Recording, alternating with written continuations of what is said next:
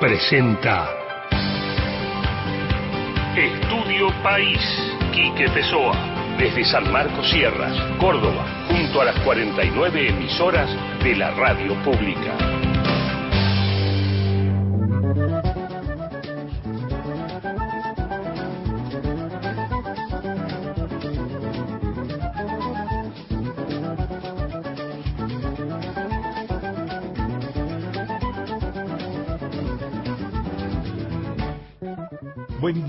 Día, buen día. Aquí estoy, el Quique Pessoa, desde su estudio en San Marcos Sierras, con la Hostería, la Merced, eh, en el noroeste de la provincia de Córdoba, con la tía Lina y todas aquellas cuestiones que ayudan a que por ahí establezcamos una comunicación lo más federal posible. Y quiero abrir con esto que te voy a leer, porque el amor y el humor salvarán al mundo. Ah, y hay cosas que no pierden actualidad. Si no, escúchate esta.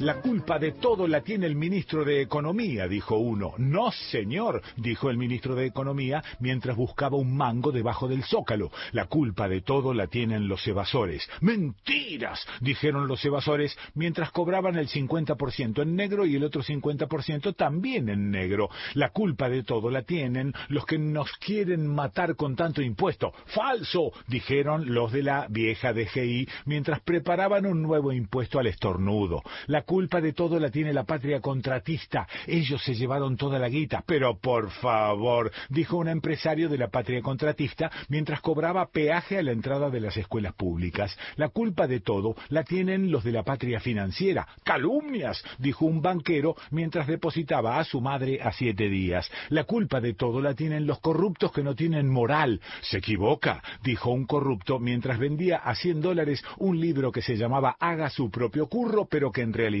solo contenía páginas en blanco. La culpa de todo la tiene la burocracia que hace aumentar el gasto público. No es cierto, dijo un empleado público mientras con una mano se rascaba el pupo y con la otra el trasero. La culpa de todo la tienen los políticos que prometen una cosa para nosotros y hacen otra para ellos. Eso es pura maldad, dijo un diputado mientras preguntaba dónde quedaba el edificio del Congreso. La culpa de todo la tienen los dueños de la tierra que no nos dejaron nada, patrañas dijo un terrateniente mientras contaba hectáreas, vacas, ovejas, peones y recordaba antiguos viajes a Francia y añoraba el placer de tirar manteca al techo. La culpa de todo la tienen los comunistas. ¡Perversos! dijeron los del Politburó local mientras bajaban línea para elaborar el duelo. La culpa de todo la tiene la guerrilla trotskista. Verso, dijo un guerrillero mientras armaba un coche bomba para salvar a la humanidad. La culpa de todo la tienen los fascistas. Malvados, dijo un fascista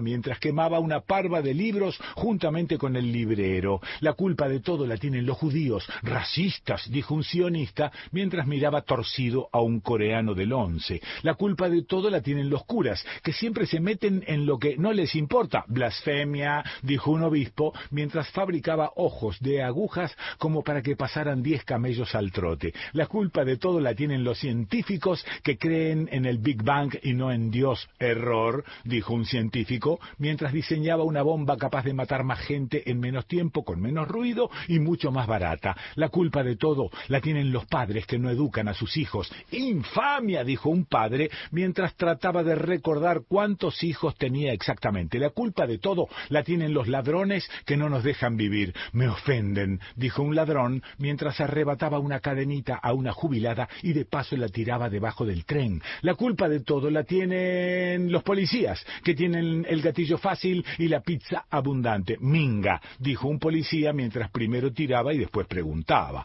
La culpa de todo la tiene la justicia, que permite que los delincuentes entren por una puerta y salgan por la otra. Desacato, dijo un juez mientras cosía pacientemente un expediente de más de 500 hojas que luego a la noche volvería a descoser. La culpa de todo la tienen los militares que siempre se creyeron los dueños de la verdad y los salvadores de la patria. Negativo, dijo un coronel mientras ordenaba a su asistente que fuera preparando buen tiempo para el fin de semana. La culpa de todo la tienen los jóvenes de pelo largo. Ustedes están del coco, dijo un joven mientras pedía explicaciones de por qué para ingresar a la facultad había que saber leer y escribir. La culpa de todo la tienen los ancianos por dejarnos el país que nos dejaron embusteros, dijo un señor mayor mientras pregonaba que para volver a las viejas buenas épocas nada mejor que una buena guerra mundial. La culpa de todo la tienen los periodistas porque junto con la noticia aprovechan para contrabandear ideas y negocios propios. Censura, dijo un periodista mientras con los dedos cruzados rezaba por la violación y el asesinato nuestro de cada día.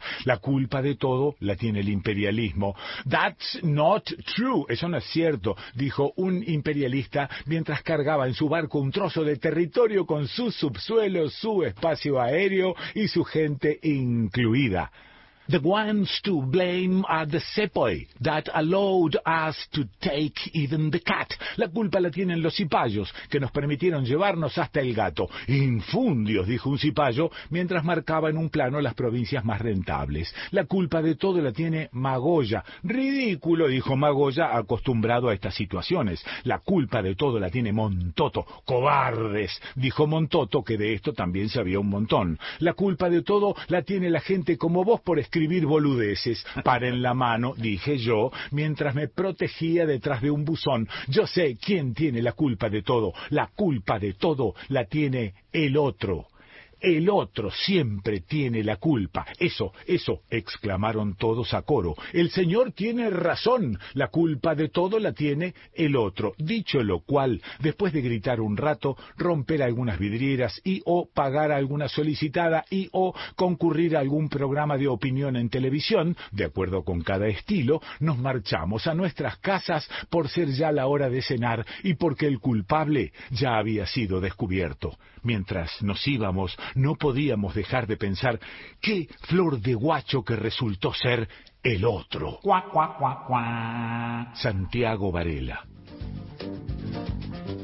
Sábado a la mañana en Radio Nacional me cebo unos ricos mates y me pongo a oír el programa que de 10 a 13 conduce Quique Pessoa de San Marcos Sierra que se llama Estudio País. Daniel Mesa interpreta la cortina que la hizo el Eduardo Pinto hace un montón que se llama La Pina Chorizo y producción ya se ha encargado que la graben grandes músicos de toda la región. Me dicen que la idea la tuvo el Beto Badía y agradecemos tener un espacio así tan federal, saber qué pasa en cada pueblo y el mejor un GPS cuando explica Don Pessoa con sus mapas. Pero hay algo que yo no comprendo bien, que nunca lo escucho el locutor que finalice, no tiene una despedida, ni siquiera una cortina que me diga que termina, solo escucho el pitilín.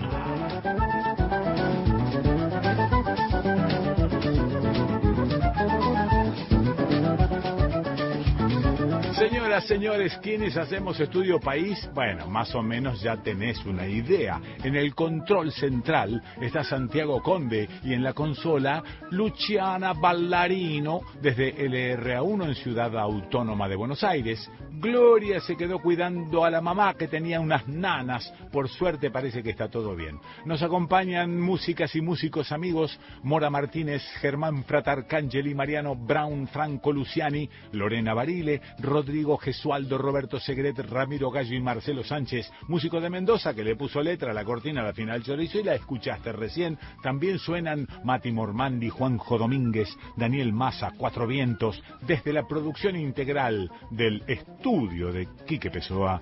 En el mantenimiento de Compus, Sebastián Fernández, la asistencia técnica con los equipos del estudio, Julio Villarroel, edición y publicación de los videos para YouTube, Ezequiel Fernández, el streaming que usamos, el, es, es el streaming internacional que pertenece a don Adrián Badino. Streaming internacional para nuevos sistemas de comunicación. Streaming internacional para las emisoras que quieran incluir su programación en Internet. Streaming internacional para aquel que quiera poner en la web su propio programa de radio. Streaminginternacional.com.ar Streaming Internacional, todo junto. Streaminginternacional.com.ar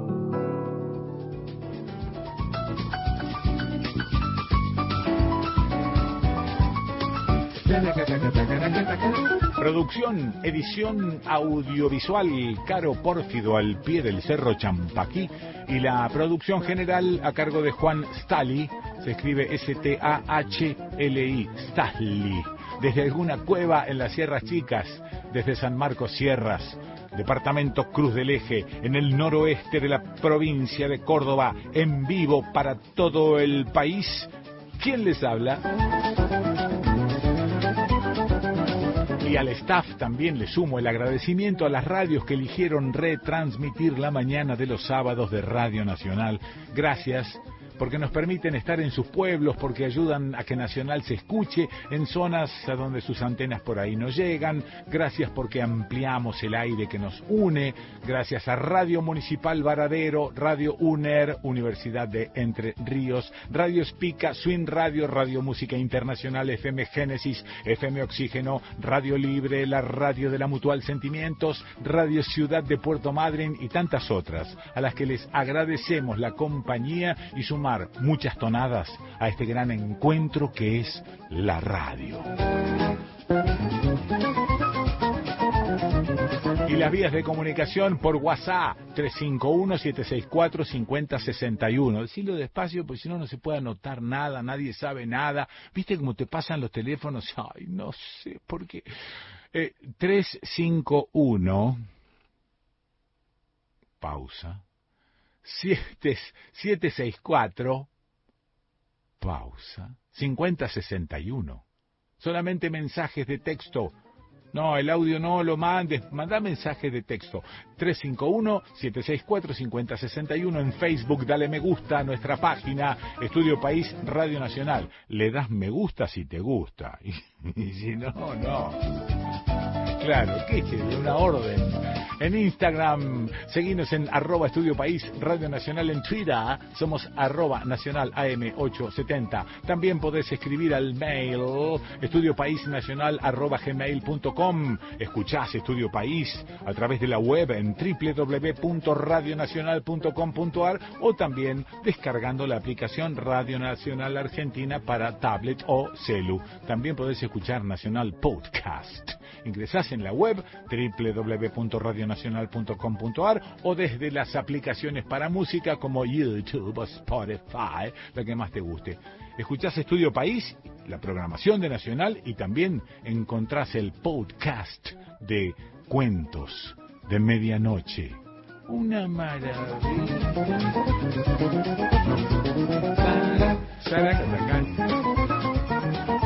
Bueno, de entre todas las cosas que estuve viendo, que estuve leyendo y repasando, vuelvo al tema que ya habíamos tocado de la Defensoría del Pueblo de la Nación.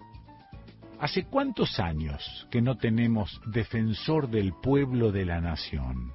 Porque la pregunta entonces pasa a ser, ¿a quién recurrís?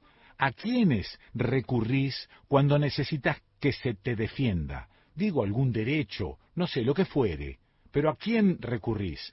Hay un edificio gigantesco con un montón de empleados, con directores y direcciones y cosas distintas al servicio de la Defensoría del Pueblo de la Nación. Pero si no hay un defensor, ¿quién cuernos firma y se hace responsable? ¿El director de cada área? Y no es así, vos sabés que no es así que se necesita un defensor. Y entonces encontré este artículo donde 40 ONG exigen la designación de un titular para la defensoría. Defensor, defensora del pueblo ya, un reclamo para los legisladores que sean electos. En realidad es un reclamo para los legisladores, electos o no electos en más de 12 años. El Congreso no ha logrado ponerse de acuerdo y dejó a la sociedad sin este importante rol para la defensa de sus derechos. Ahí están Amnistía Internacional, el CELS, Techo, Vida Silvestre, Poder Ciudadano, Fundación Huésped, entre otras. Conjunto de organizaciones no gubernamentales que reclamó a los legisladores nacionales que serán elegidos el próximo domingo. Yo agrego o a los que están, que se comprometan con la designación del titular de la Defensoría del Pueblo, una figura clave para la defensa de derechos de todas las personas, según remarcaron. Diputados y senadores, doce años sin autoridad frente a la Defensoría del Pueblo es inadmisible. Señala el documento difundido por Amnistía Internacional, Centro de Estudios y los que te leí. Bajo la consigna defensora, defensor del pueblo ya, esas ONG recordaron que hace 12 años que la Defensoría del Pueblo está vacante. Creo que el último defensor no fue Mondino, que renunció a la Defensoría para presentarse a las elecciones. Bueno, me parece que sí. No sé, no sé por qué se aprovechó, entre comillas, para no designar ningún defensor del pueblo. Esta no la entiendo. ¿A quién le conviene no designar un defensor del pueblo? A todos, a todos los legisladores, a todas las cámaras, a todos les conviene. No entiendo por qué. Bueno, también eh, tardaron mucho tiempo en designar la, defensora de la Defensoría de los eh, niños, niñas y adolescentes. Ahí está nuestra amiga Marisa Graham. Bueno, pero nos falta el defensor. Quienes sean elegidos en estas elecciones tienen el deber de comprometerse con la designación de una figura clave para la defensa de derechos de todas las personas, remarcaron.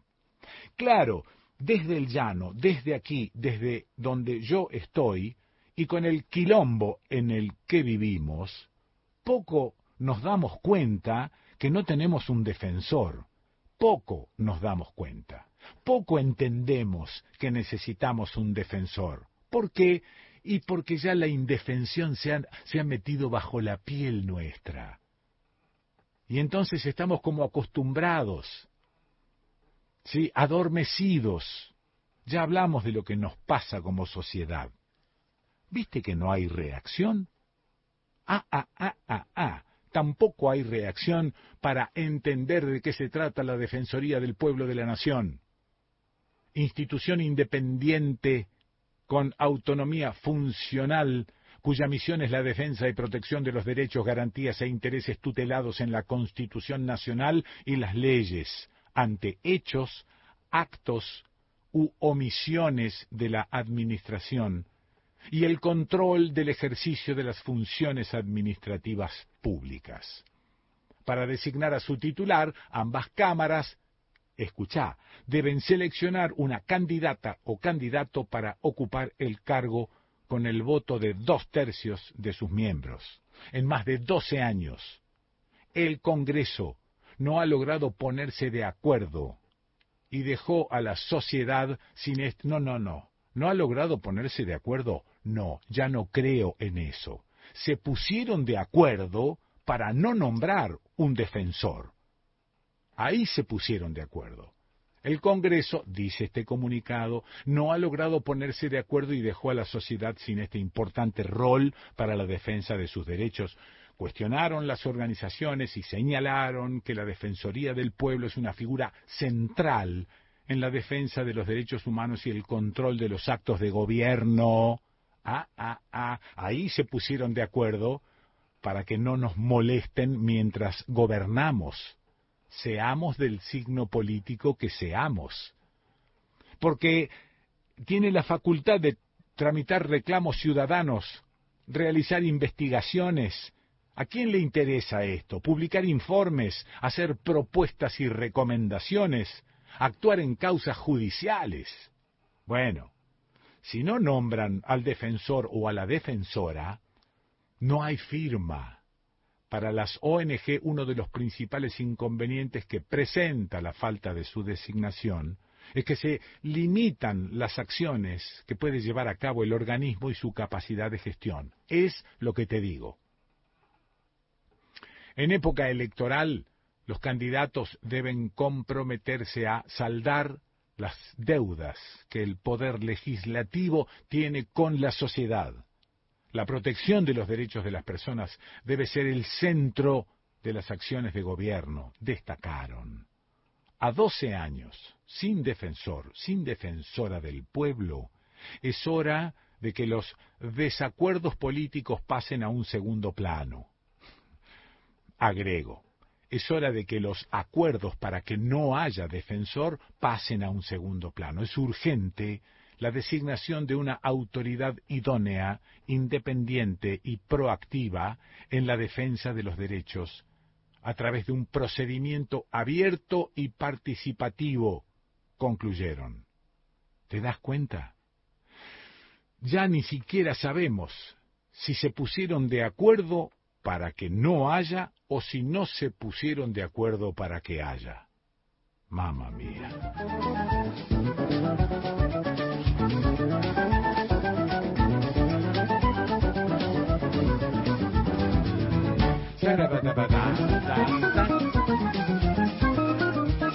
Bueno, esto es Estudio País, una idea extraordinaria del cabezón Badía que sigue siendo extrañado y querido, aunque acá no está, pero está, sí, está.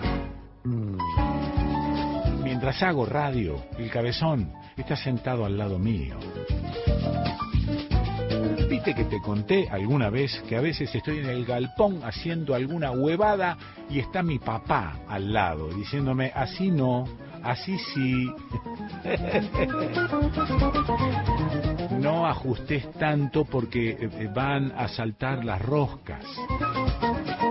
¿Qué hace Pessoa? Ajusta. ¿Y qué se escucha? Tac. Y es como si lo tuviera al lado mío. Me dice, ¿viste, boludo?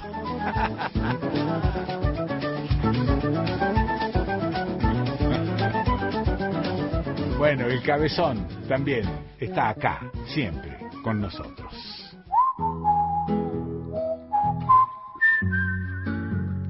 Y a veces uno es de donde elige ser, ¿no? Aquí estamos en Tierra del Fuego, en el sur del país. Muchas tonadas. Caminando hacia la radio, ¿eh? acá en La Quiaca. Estoy llegando a la radio, dame un minutito que cruzo la calle, ya estoy entrando al estudio. Degustando un café como todas las mañanas. Con la pava en el fuego ahí, preparando unos mates amargos. Mañana fría por Malargüe. Bellísimo, bellísimo el día de hoy. Una primavera genial en Cerri. Bancame unos segundos. Un gran encuentro. Que nos encontremos en la radio a través de esta onda amiga de, de Radio Nacional que llega a todo el país. Gracias, amigo.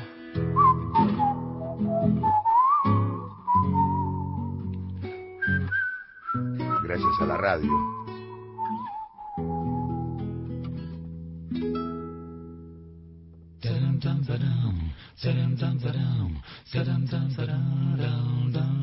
Veleda conoce y respeta el vínculo que existe entre el ser humano y la naturaleza. Por eso, desde 1921, trabaja con plantas medicinales para crear sus cosméticos y medicina antroposófica, respondiendo a una necesidad específica.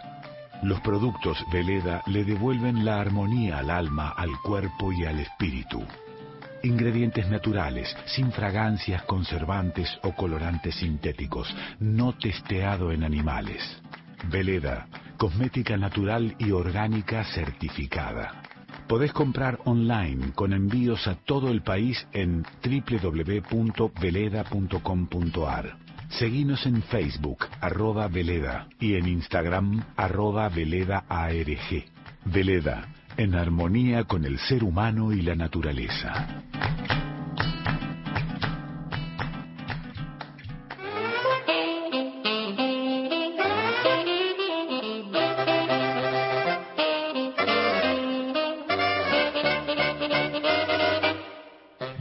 Mensajes que nos envían a dónde, al WhatsApp 351-764-5061. No anotaste luz.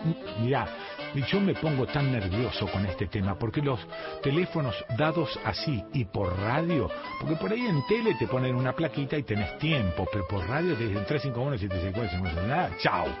351 764 5061 Anda a buscar papel y lápiz y anótalo en Facebook. Dale me gusta a nuestra página Estudio País Radio Nacional en Instagram. Seguinos en arroba Estudio País Radio Nacional. En Twitter somos arroba nacional AM870. También podés escribir al mail estudiopaísnacional arroba gmail.com. Te aclaro que a lo mejor estás escuchando y, y escuchás un mensaje que fue para vos y que ya lo dije, que he repetido y que no, no me importa porque tengo una carpeta con los mensajes que supuestamente no he leído.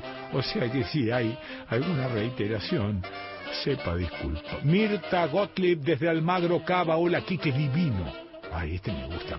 Estoy muy contenta porque hoy pude tomar bien el número, ¿viste? Para enviarte el WhatsApp. Me diste tiempo de anotarlo porque lo repetiste despacio y de dos maneras. Y me diste tiempo. Muchas gracias por permitirme hacer turismo a través de tu programa. Deseo ir algún día a visitarlos a La Merced en San Marcos Sierras. Venga cuando guste. Daniel Baldassari de Vicente López, Buenos Aires. Hola, Quique. Soy enfermero. Te escucho desde el 90, estando cubriendo el Mundial de Básquet. Visité tu programa en Radio Muni. Te agradezco por tu atención de invitarme al estudio. Me encanta escucharte. Junto a mi familia te mandamos, mandamos un abrazo y todo lo mejor para ustedes.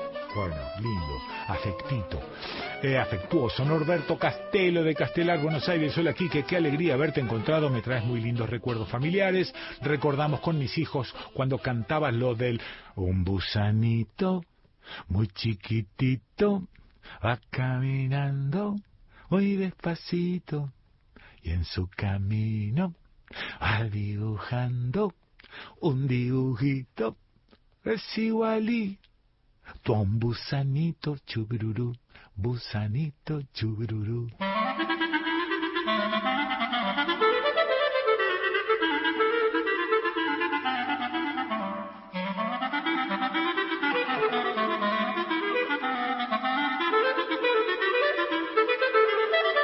Continuamos con Estudio País. Quique Pessoa, por Nacional.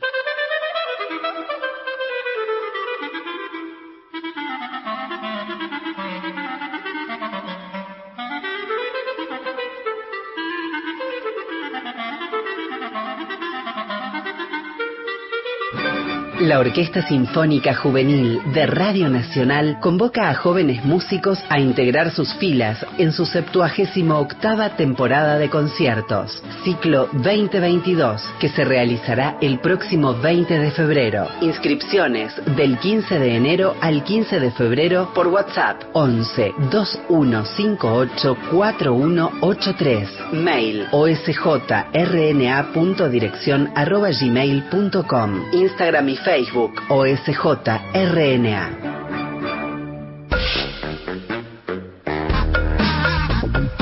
Radio Nacional presenta Radio Araos. Efemérides. Banda de sonido fuerte.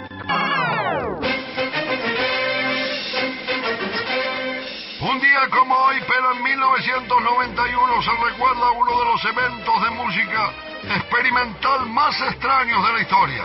La banda de rock Potent Zone, fundada ese mismo año en Bruselas, Bélgica, convocó a más de 40 bateristas para que se integraran.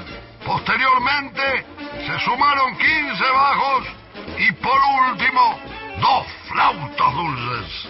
Eran un total de 57 personas que conformaban el grupo. Bobby Carson, uno de los fundadores, contó que los ensayos eran totalmente descontrolados. Según sus palabras, la banda había alquilado una casa y ponían las baterías en distintos cuartos, generando un sonido de gran magnitud. Bobby Carson se ríe diciendo, los vecinos los odiaban, pero esos días fueron de los más lindos de mi vida. El hecho es que el 10 de febrero consiguieron hacer un show. El Club Brujas les dio lugar para tocar, con una capacidad de 150 espectadores. De esta forma, Potent Sound armó su presentación con todos sus miembros.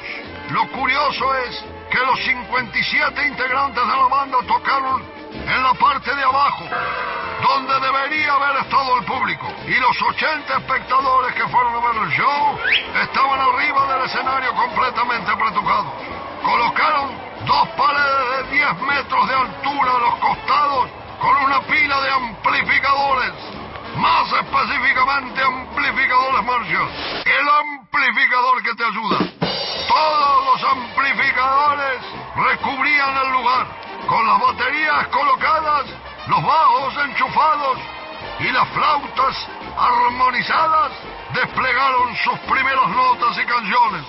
El sonido fue tan potente que logró producir una vibración nunca antes percibida ni conocida, generando que tanto la banda como los espectadores entraron en una especie de trance espiritual que duró aproximadamente 15 minutos.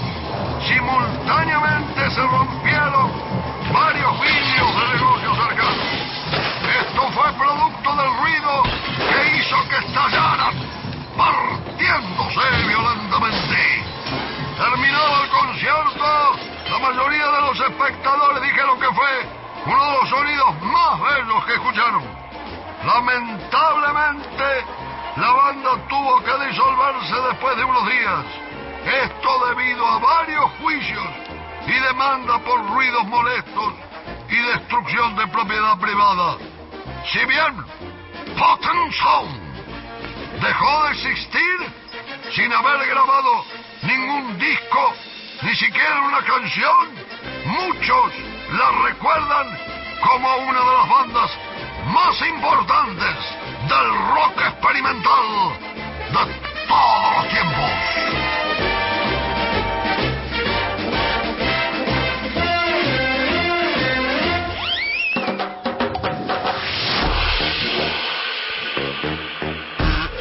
Arrancás el año con nosotros. En todo el país, Nacional, la radio pública. Hola, Quique Pessoa, buen día, ¿cómo estás? Mari Mari, Chuleimi. Soy Claudia Huircán de Nacional Jacobasi y por acá, por esta parte de la Patagonia, se extendió un poquito el verano y bueno, hoy tenemos una mañana realmente fantástica. Así que estoy camino a la radio y en unos minutos más charlamos y te cuento novedades y cosas interesantes que también pasan en este punto del país. Un abrazo.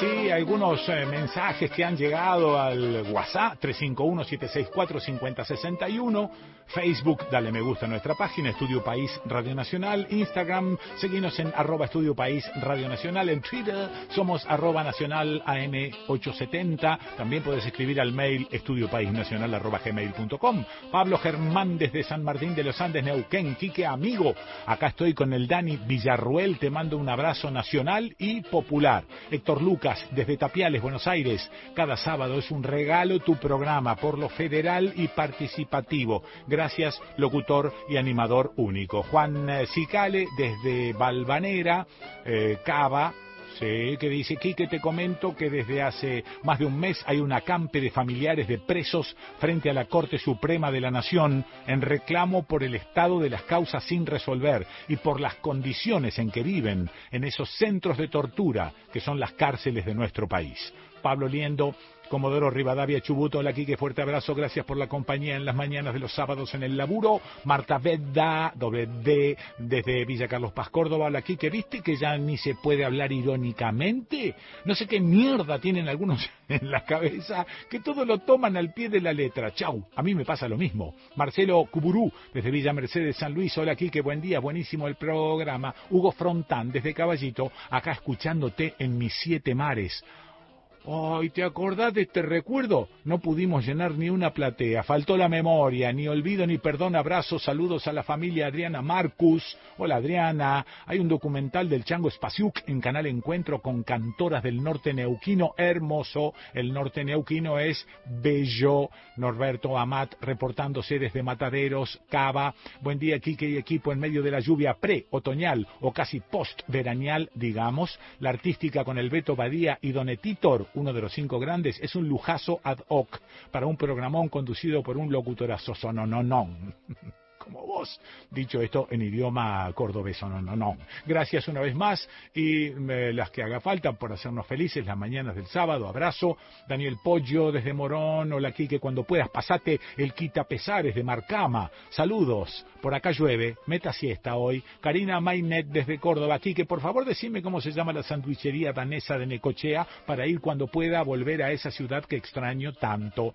Eh, la pueden encontrar, la eh, producción Acota Presurosa. La pueden encontrar a Nina Andersen en Facebook, en su página Nina Cocina. María Sol de Ritis, desde Martínez, Buenos Aires. Buen día, Quique. Amo tu humor, tu manera de contar y llevarnos por todos los rincones, de la mano de sus propios habitantes y protagonistas de pequeñas historias que vos haces que sean grandes. El interés con que te manejas y la importancia que le das a cada una de esas vidas remotas. Gracias respecto a Cristina, siempre con humor. El que no lo entiende, nada que explicar.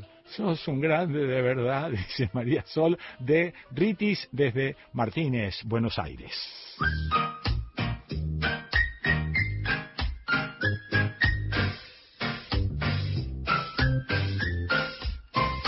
Y ahora...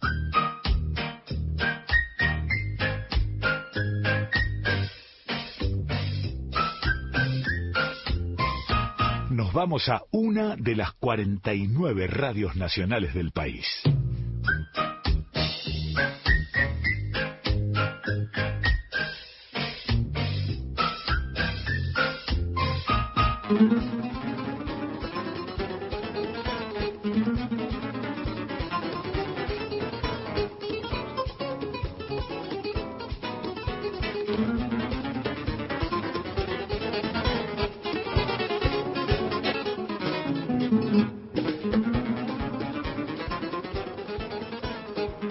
De la provincia de Río Negro. Ah, tenés ganas de viajar. Ah, tenés ganas de ir a lugares turísticos. bueno, tranquilos todos, porque como le dije el otro día a un amigo, que me dijo, bueno, ya nos veremos, y yo le dije, bueno, en 10 o 15 años, cuando pase esta pandemia, se puso pálido. Y si no estarás hablando en serio, no, no estoy hablando en serio, pero que no se sabe, no se sabe. O sea que tampoco hagamos demasiados planes. Estamos en medio de una crisis que es mundial que no tiene nada que ver ni con Cristina, ni con Macri, no, tiene que ver con una pandemia mundial. Eh, entonces, bueno, él me dijo, pero me estás diciendo algo absolutamente obvio. Claro que sí, y lo repito cada vez que puedo. Vamos a seguir cuidándonos, con vacuna, sin vacuna, vamos a seguir cuidándonos. Bueno, pero no vine a esto, vine a mirar un mapa y de dónde venía yo. Porque en la provincia de Río Negro hay montones de lugares para ir a conocer. Pero montón, todo el país es así, no me lo digas, ya sé. Pero si vos mirás el mapa de la provincia de Río Negro, es impresionante. Los límites. Río Negro limita al noroeste con el río Limay, que la separa de Neuquén. Al norte con el río Colorado, que forma el límite con La Pampa al noreste con Buenos Aires y el Golfo San Matías, mar argentino, al sur Río Negro limita con Chubut y al oeste con la región chilena de los lagos, cuya frontera está determinada por la línea de las altas cumbres de la cordillera de los Andes. La población de esta provincia, eh, vos sabés que siempre redondeo, digamos eh, setecientas y pico mil personas, vamos por ahí. El territorio de la actual provincia de Río Negro cobijó a cuatro pueblos originarios, Tehuelche, Puelche, Huarpe o Pehuenche y el pueblo mapuche. Pero en nuestros días podemos encontrar representantes del pueblo mapuche. La representación de los pueblos originarios se encuentra en manos de la comunidad mapuche en el Consejo Asesor Indígena y el Parlamento mapuche. Me voy a ingeniero eh, Iacobachi, Jacobasi, Jacobachi, como vos, mira, como quieras vos. Yo creo que por allá le dicen Jacobasi. Pero vamos a ver. Ingeniero Jacobasi es una ciudad del departamento 25 de Mayo, casi en la zona centro de Río Negro. El nombre originario de la localidad es Huahuel que en Mapudungún significa lugar de la garganta. El 25 de enero de 1944, el ministro de Obras Públicas de la Nación, Eusfrasio Loza, designa a la localidad con el nombre de Ingeniero Jacobasi, en homenaje a Guido Amadeo Jacobacci, un ingeniero que participó en la construcción de varias vías férreas del país.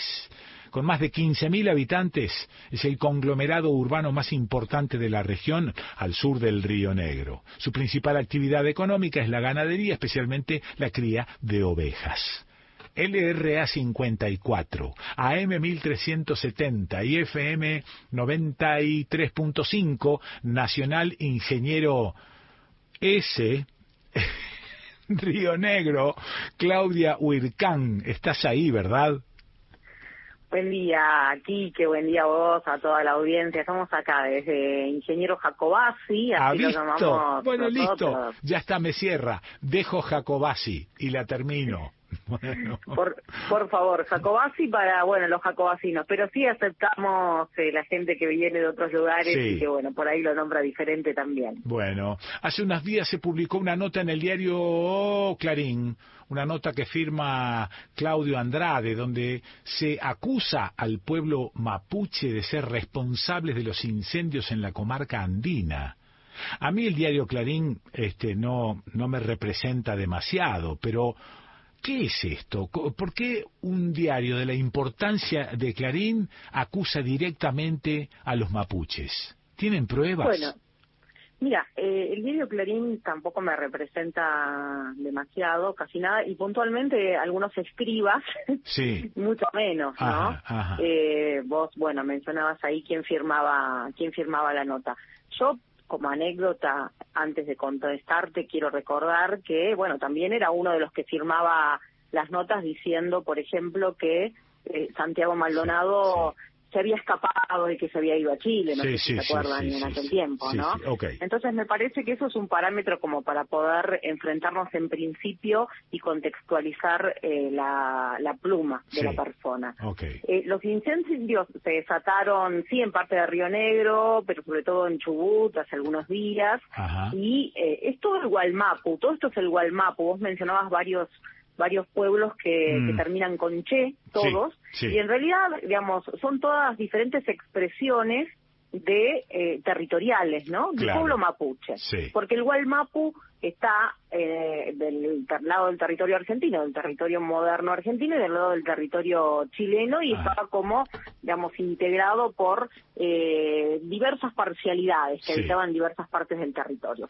Eh, hace unos días, eh, algunos políticos, porque me parece que eso hay que centralizarlo, Sí. cuando ocurrieron los incendios terribles que dejaron una devastación impresionante y que afectó a casi 300 viviendas ahí en la zona de la comarca andina, algunos políticos, como el senador Alberto Beretilnec, como el ex senador de la Nación y ex candidato a vicepresidente por Cambiemos, eh, Miguel Pichetto, Sí. dijeron que los incendios eran producto de la mano del pueblo mapuche que vandalizaba y aterrorizaba a la gente del lugar. Mm. Esto tuvo una respuesta ra- ra- rapidísima de parte de la organización claro. del pueblo mapuche, Sí. del parlamento del pueblo mapuche, Ajá. que llevó directamente esta situación a la justicia Sí. porque hay como una vieja costumbre, una vieja nueva costumbre, vamos a decir, Sí. que cobró muchísima fuerza en la gestión de gobierno anterior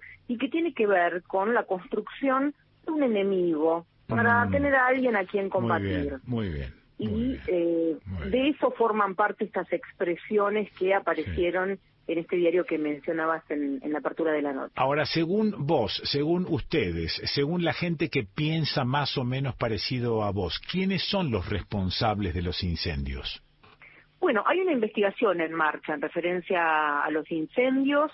En su momento viajó el titular de Medio Ambiente de la Nación, dijo, bueno, él, su apreciación inicial era que eran intencionales, que había que, bueno, trabajar e investigar en eso, pero en ningún momento se acusó al pueblo mapuche por parte del, del gobierno actual, ¿no? Concretamente. Eh, hubo como, evidentemente, una, una suerte de, de, de varias causales, que entre ellas algunas tienen que ver con eh, la desidia de algunos estados. Por ejemplo, es un lugar que tiene muchísimas complicaciones con el tendido eléctrico en Ah, esa zona, eh, sobre todo en la zona de Chubut. Entonces, eh, digamos, dentro de la comarca andina, la parte que da a la provincia de Chubut, que está todo pegadito, digamos, es como una gran comarca, pero que eh, está en dos en dos estados provinciales. Ahora escucha, Y- escucha sí. esta. ¿A quién le vendría bien el incendio? Bueno, yo creo que históricamente a los sectores del poder concentrado les vienen bien los incendios. ¿Por qué? Hay una puja impresionante por el territorio. Y yo cuando me voy a referir al territorio voy a hablar de el todo en el que habitamos, incluidos nosotros mismos. Sí. Desde la cosmovisión del pueblo mapuche, el territorio no es solamente la tierra por la que caminamos, Ajá. con sus límites, con su topografía, más parecido a la geografía, si se quiere, sí. que vemos desde el Estado moderno, desde las civilizaciones más occidentales. El territorio es el todo, el cielo, la tierra, pero con todos los elementos animados e inanimados que lo habitan. Entonces, históricamente en Patagonia hay una disputa gigantesca por eso, y hay una disputa gigantesca por el agua. ¿Para qué queremos el agua? No es casual que haya tantos terratenientes extranjeros que han comprado muchas veces, violando las legislaciones que se fueron imponiendo a lo largo del tiempo, millones de hectáreas que contienen además eh, fuentes de agua dulce que son imprescindibles para, la- para Está la vida bien, de yo entiendo eso, pero ¿qué ganan ellos con los incendios? ¿Qué ganan quemando? ¿Qué hacen quemando? Bueno, hay una de las situaciones que se vive y que también ha denunciado el Parlamento del Pueblo Mapuche en esa zona que tiene que ver con la producción forestal. Ah, bueno. Eh, esto es eh, producción de pinos exóticos Sí. que no son de la eh, flora característica de la zona Sí, señor. eh, en, en muchos lugares de, de la comarca andina que han ido desmontando y reemplazando. Eso por un lado tiene, bueno, como graves consecuencias, han denunciado oportunamente, pero además es mucho material combustible. Qué bárbaro. Por un lado podría ser eso. Otra de las situaciones que se planteó eh, también es que los incendios se habían producido y todavía no están apagados del todo, ¿no? Sí, claro, Hay alguna zona de, de, de la provincia de Chubut que todavía en la parte más alta tiene fuego, que las comunidades están están trabajando, pero donde hay territorio donde hay territorio devastado hay muchas veces comunidades que se van de ahí. Y hay Voy gente que está interesada en apropiarse Bueno, sí, sí. de esos lugares. Bueno, voy entendiendo lenta y progresivamente, porque al principio me costaba comprender qué es lo que produce un incendio que beneficie a estos tipitos. Y la verdad es que, bueno, ahora me estoy arrimando un poco, Claudia. Sí, Wilcan. otra de las situaciones que, que se mencionó también en la provincia de Chubut desde hace desde el año 2003, mira Sí. cuántos años han pasado, está insistiendo al gobierno de esa provincia con que, de hecho hay una legislación que prohíbe, que prohíban lisa y llanamente la mega minería con el uso de sustancias tóxicas a cielo Sí, abierto en sí, todo el territorio. Y es un grito de la comunidad Sí. que ha sido desoído por parte de las autoridades. Entonces, fue otra de las posibilidades que se planteó y que se habló a nivel de la sociedad como uno de los argumentos para, eh, bueno, ver de qué manera se benefician estos poderosos con los incendios, ¿no? Ok. Claudia, bueno, te saco de allí, pero te dejo en ingeniero Jacobasi. Eh, contame qué es Ingeniero Jacobasi. ¿Es un pueblo grande? ¿Es una ciudad chica? ¿Es hermoso? ¿Está rodeado de montañas? ¿Hay lagos cerca? Describime un poquitito.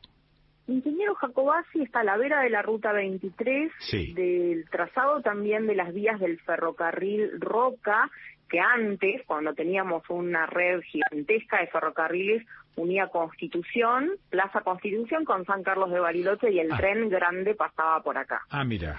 Jacobasi es el lugar de la Patagonia donde se ven los mejores atardeceres del mundo Ahí me está gustando. con cielos con Sí. tonos naranja, a veces con el Qué cielo bueno. con tonos rosa. Ajá.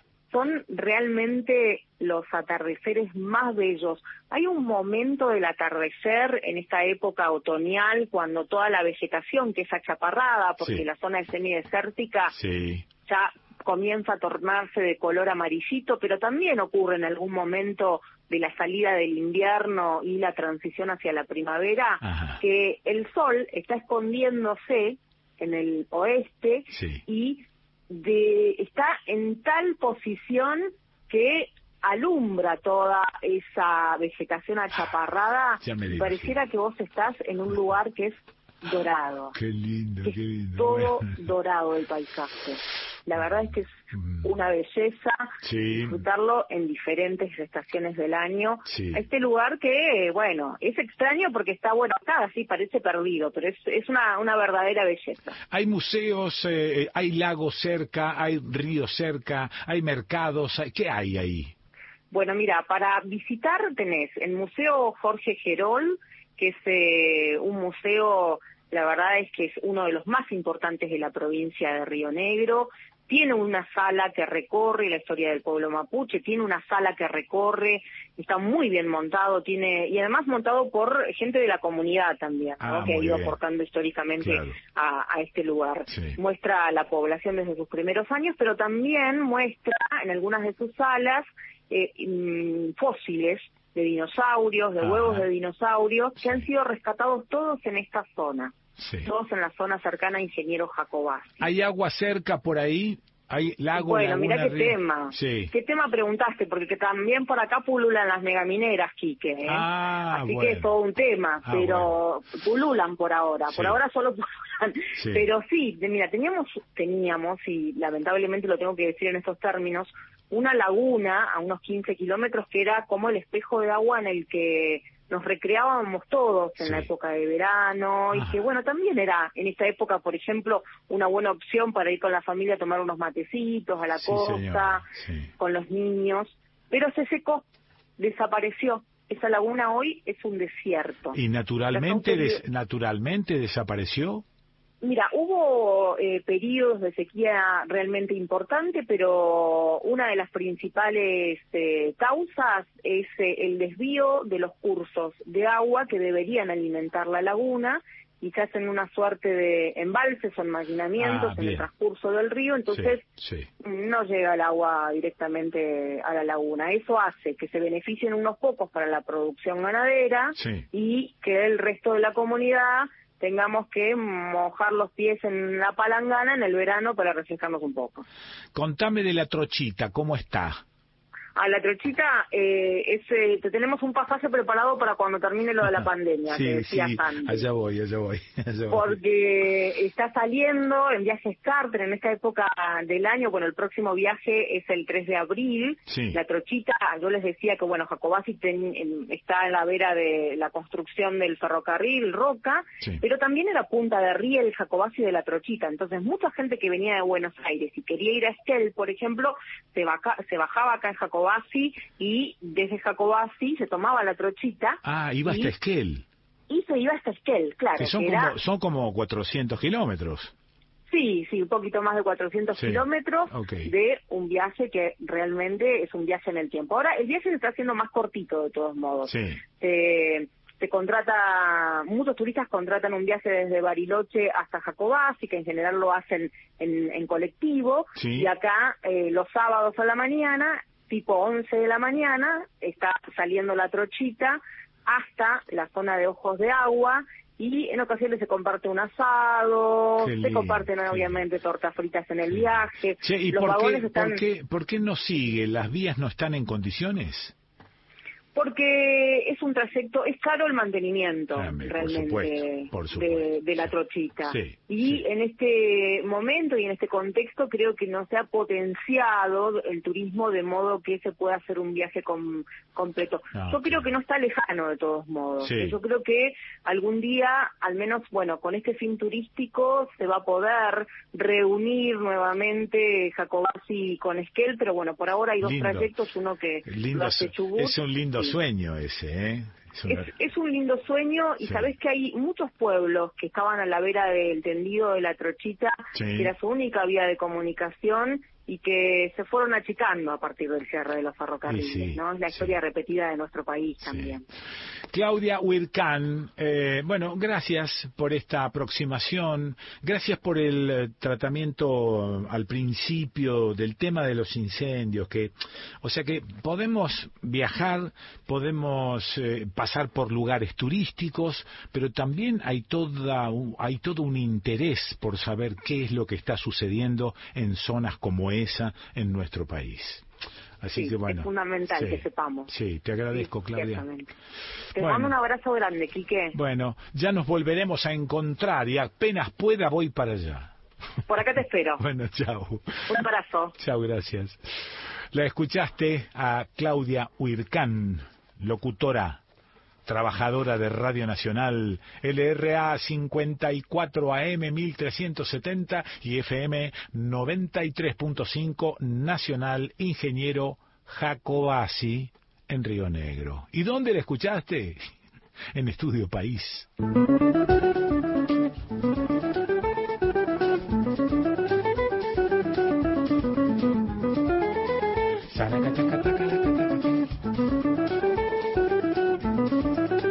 Rodrigo Gesualdo.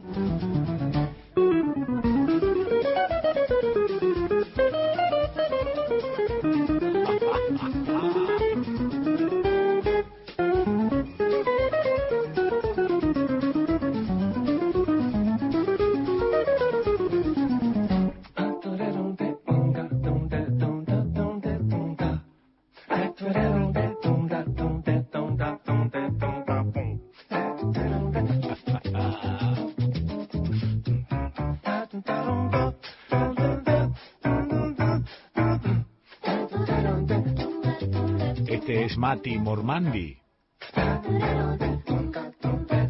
Y acá el ladrón fundamental es Pessoa.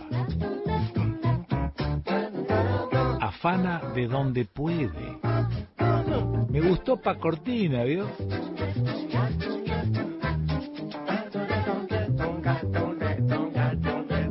Qué lindo. Y con esto se viene el pitilín. Isa.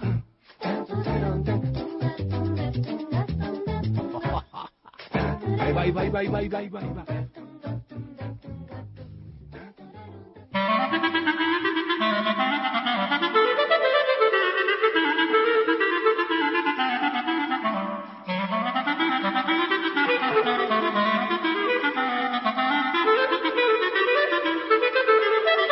Estudio País, con Quique Pessoa, sábados de 10 a 13 por Nacional.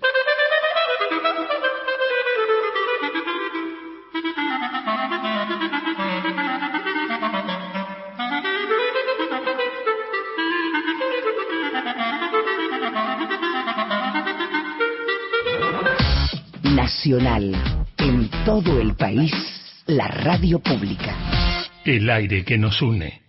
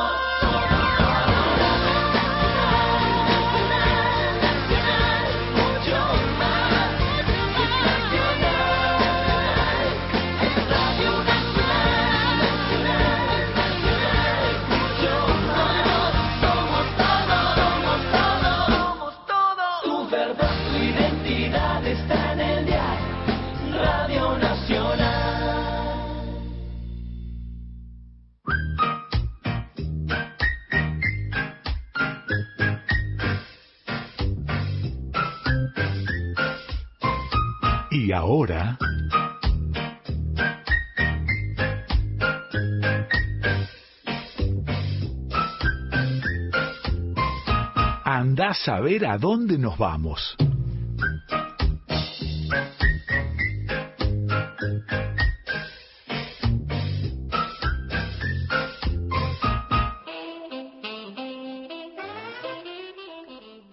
Un par de cosas, porque estoy mirando el mapa de la provincia de La Rioja, pero antes, y ya te vas a dar cuenta por qué, me quedé pensando en aquellos que titulan eh, la medicina tradicional eh, cuando hablan de la medicina de los médicos y los laboratorios.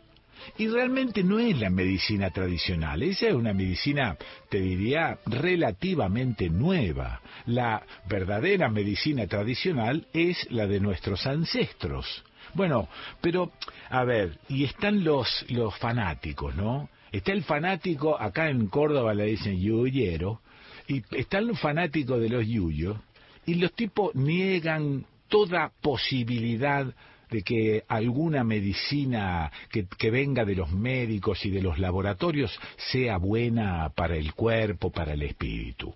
Entonces, y después están los otros fanáticos que niegan la posibilidad que un yuyo sea beneficioso y este y se, se vuelven fanáticos de los médicos y claro, hay eh, ¿Esto por qué lo traigo a colación? Porque tiene que ver con todo, tiene que ver con, con la famosa grieta, tiene que ver con la imposibilidad de, de, de, juntar lo mejor de cada cosa que va apareciendo. No todo es terrible en ninguno de los dos terrenos, por lo menos es lo que se me ocurre a mí. Se me ocurre pensar que vos podés prevenir un cáncer con determinados yuyos pero que una vez que lo tenés necesitas una quimioterapia porque si no te moriste. Digo, estoy tratando de, de, de, no empastarme, de, no volverme este, fanático de algún lado, de tratar de caminar por el medio, y la verdad es que es complicado, es complicado. Otra vez cito a los tirios y a los troyanos. Bueno, ahora me voy a la provincia de La Rioja y ya vas a ver por qué. Eh, la Rioja, te cuento sobre los límites de la provincia, limita al norte con Catamarca, al este con Córdoba, al sur con San Luis, al oeste con San Juan, al noroeste el límite está determinado por la divisoria de aguas de la cordillera de los Andes que hace de frontera con Chile. El territorio de La Rioja está habitado por comunidades diaguitas. Orígenes de la provincia. Desde la creación del virreinato del Perú, el actual territorio riojano quedó integrado dentro de la gobernación del Tucumán. El 20 de mayo de 1591, Juan Ramírez de Velasco funda la ciudad de todos los santos de la Nueva Rioja, con la finalidad de establecer un asiento estratégico para combatir a los pueblos originarios que resistían la invasión realista. En 1630 se produjo el último alzamiento de los diaguitas contra el gobernador Felipe de Albornoz. En 1776, con la creación del eh, Virreinato del Río de la Plata, la actual provincia de La Rioja quedó ubicada dentro de la gobernación Intendencia de San Miguel de Tucumán. Ahora, bueno, este, vamos a trepar las montañas, vamos a tratar de andar por el campo y no adentro de las ciudades con un guía de lujo, Horacio de la Fuente. Horacio, ¿estás por ahí en el teléfono? Sí, buen día, Quique. Buen día, ¿cómo va, Horacio? Muy bien. Bueno, Muchas gracias por la invitación. ¿Dónde estás vos ahora? Yo estoy en, en mi casa, en Sí. la ciudad de La Rioja. Ajá, en la ciudad, muy bien. Y te paseas por el campo, andás por el campo, trabajaste en las montañas, ¿cómo es esto de tu vida? Bueno, tengo que contar que eh, el inductor, digamos, eh, debo haber traído algo ya cuando nací, pero el inductor fue mi padre que trabajaba en vialidad, él era director de obras, de caminos, Sí. inspector de obras, Sí. y siendo yo muy niño, ocho, nueve años, me empezó a llevar él a su trabajo al campo. Ajá.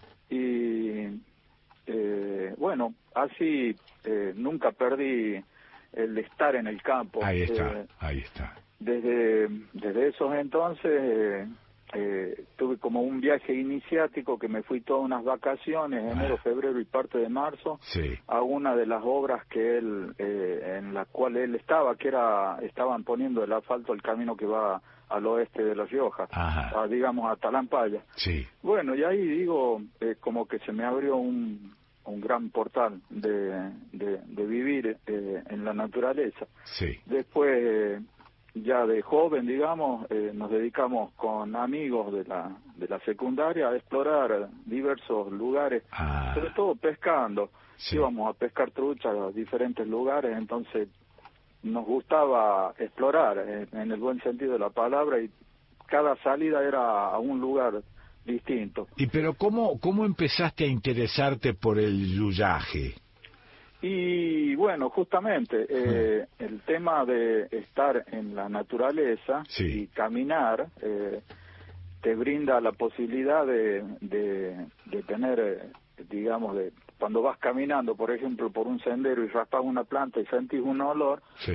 me llamaba la atención, me empezó a llamar la atención la diversidad, digamos, de fragancias, de aromas, bueno, de- y eh, empecé a, a, a cortar, digamos, un pequeña muestra Sí. y después con alguien del lugar eh, A ver, ¿qué preguntaba si conocía Claro, qué claro. yuyo era y, Sí. y bueno, así fui eh, cada vez intensificando más el, la digo Y la de- pasión por querer eh, saber, Sí, pero, aprender. pero me imagino que de paso, cuando preguntabas qué es, también preguntabas para qué sirve. Sí, por supuesto, Claro, claro. claro. Sí, sí, sí. Sí, ¿Qué uso le daban? Sí, Eso. eso. era lo más importante. Seguro. Más allá de saber qué es lo que era, bueno, qué es lo que era para identificarlo, para aprender. Y luego eh, eh, anotaba, en, en el caso que podía, anotaba lo que me contaba la gente. Y bueno, así, eh, acompañado a eso, eh, fuimos explorando otros territorios de La Rioja.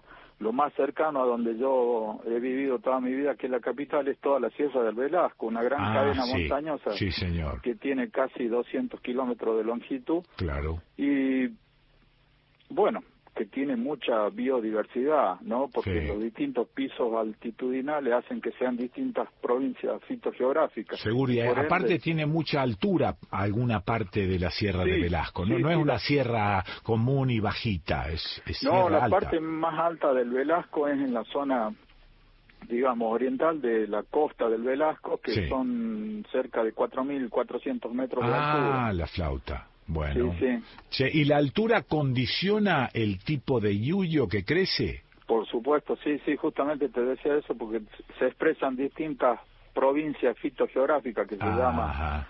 Y, eh, por ejemplo, en la zona baja es, eh, digamos, en el P de monte del Velasco Sí. es, es monte, Sí.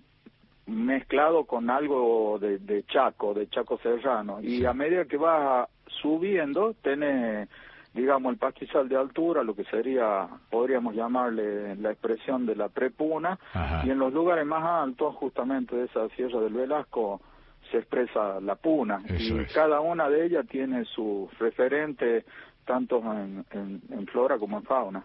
Horacio, ¿cómo fue que, que tiraste para el lado de la etnobotánica? Digamos, em- empezar a hacer tinturas madres y esas cosas. ¿Cómo, cómo fue el arranque de eso? Y el arranque fue, bueno, eh, a medida que fui adquiriendo conocimiento, lo fui intensificando con lectura, Sí. eh, profundizando y apoyando lo que la gente me contaba. Mm, Bueno, tengo una pasión por la lectura Sí. y empecé a buscar bibliografía que apoyara o ampliara los conocimientos. Y en ese sentido, un amigo de toda la vida y hermano del alma eh, compró un puesto en la Sierra de los Quinteros Ajá. y empezamos eh, con la actividad de, de montaña, empezamos a, a frecuentar la Sí. Sierra de los Quinteros, que es una sierra en los llanos de La Rioja, en donde hay mucha eh, materia médica, digamos, Sí. en la flora. Sí. Y eh, mi amigo, que también es apasionado de lo mismo, eh, eh, tenía un libro que es como una Biblia acá para todo el que estudia las plantas, que es un libro que se llama La Vuelta a los Vegetales del, eh, de un doctor paraguayo, pero que vivió toda la vida en Argentina. En realidad no es, doc- es doctor en química y, Ah, y, farmacéutico. Sí, el sí. doctor Carlos Hugo Bustaler Chiriani.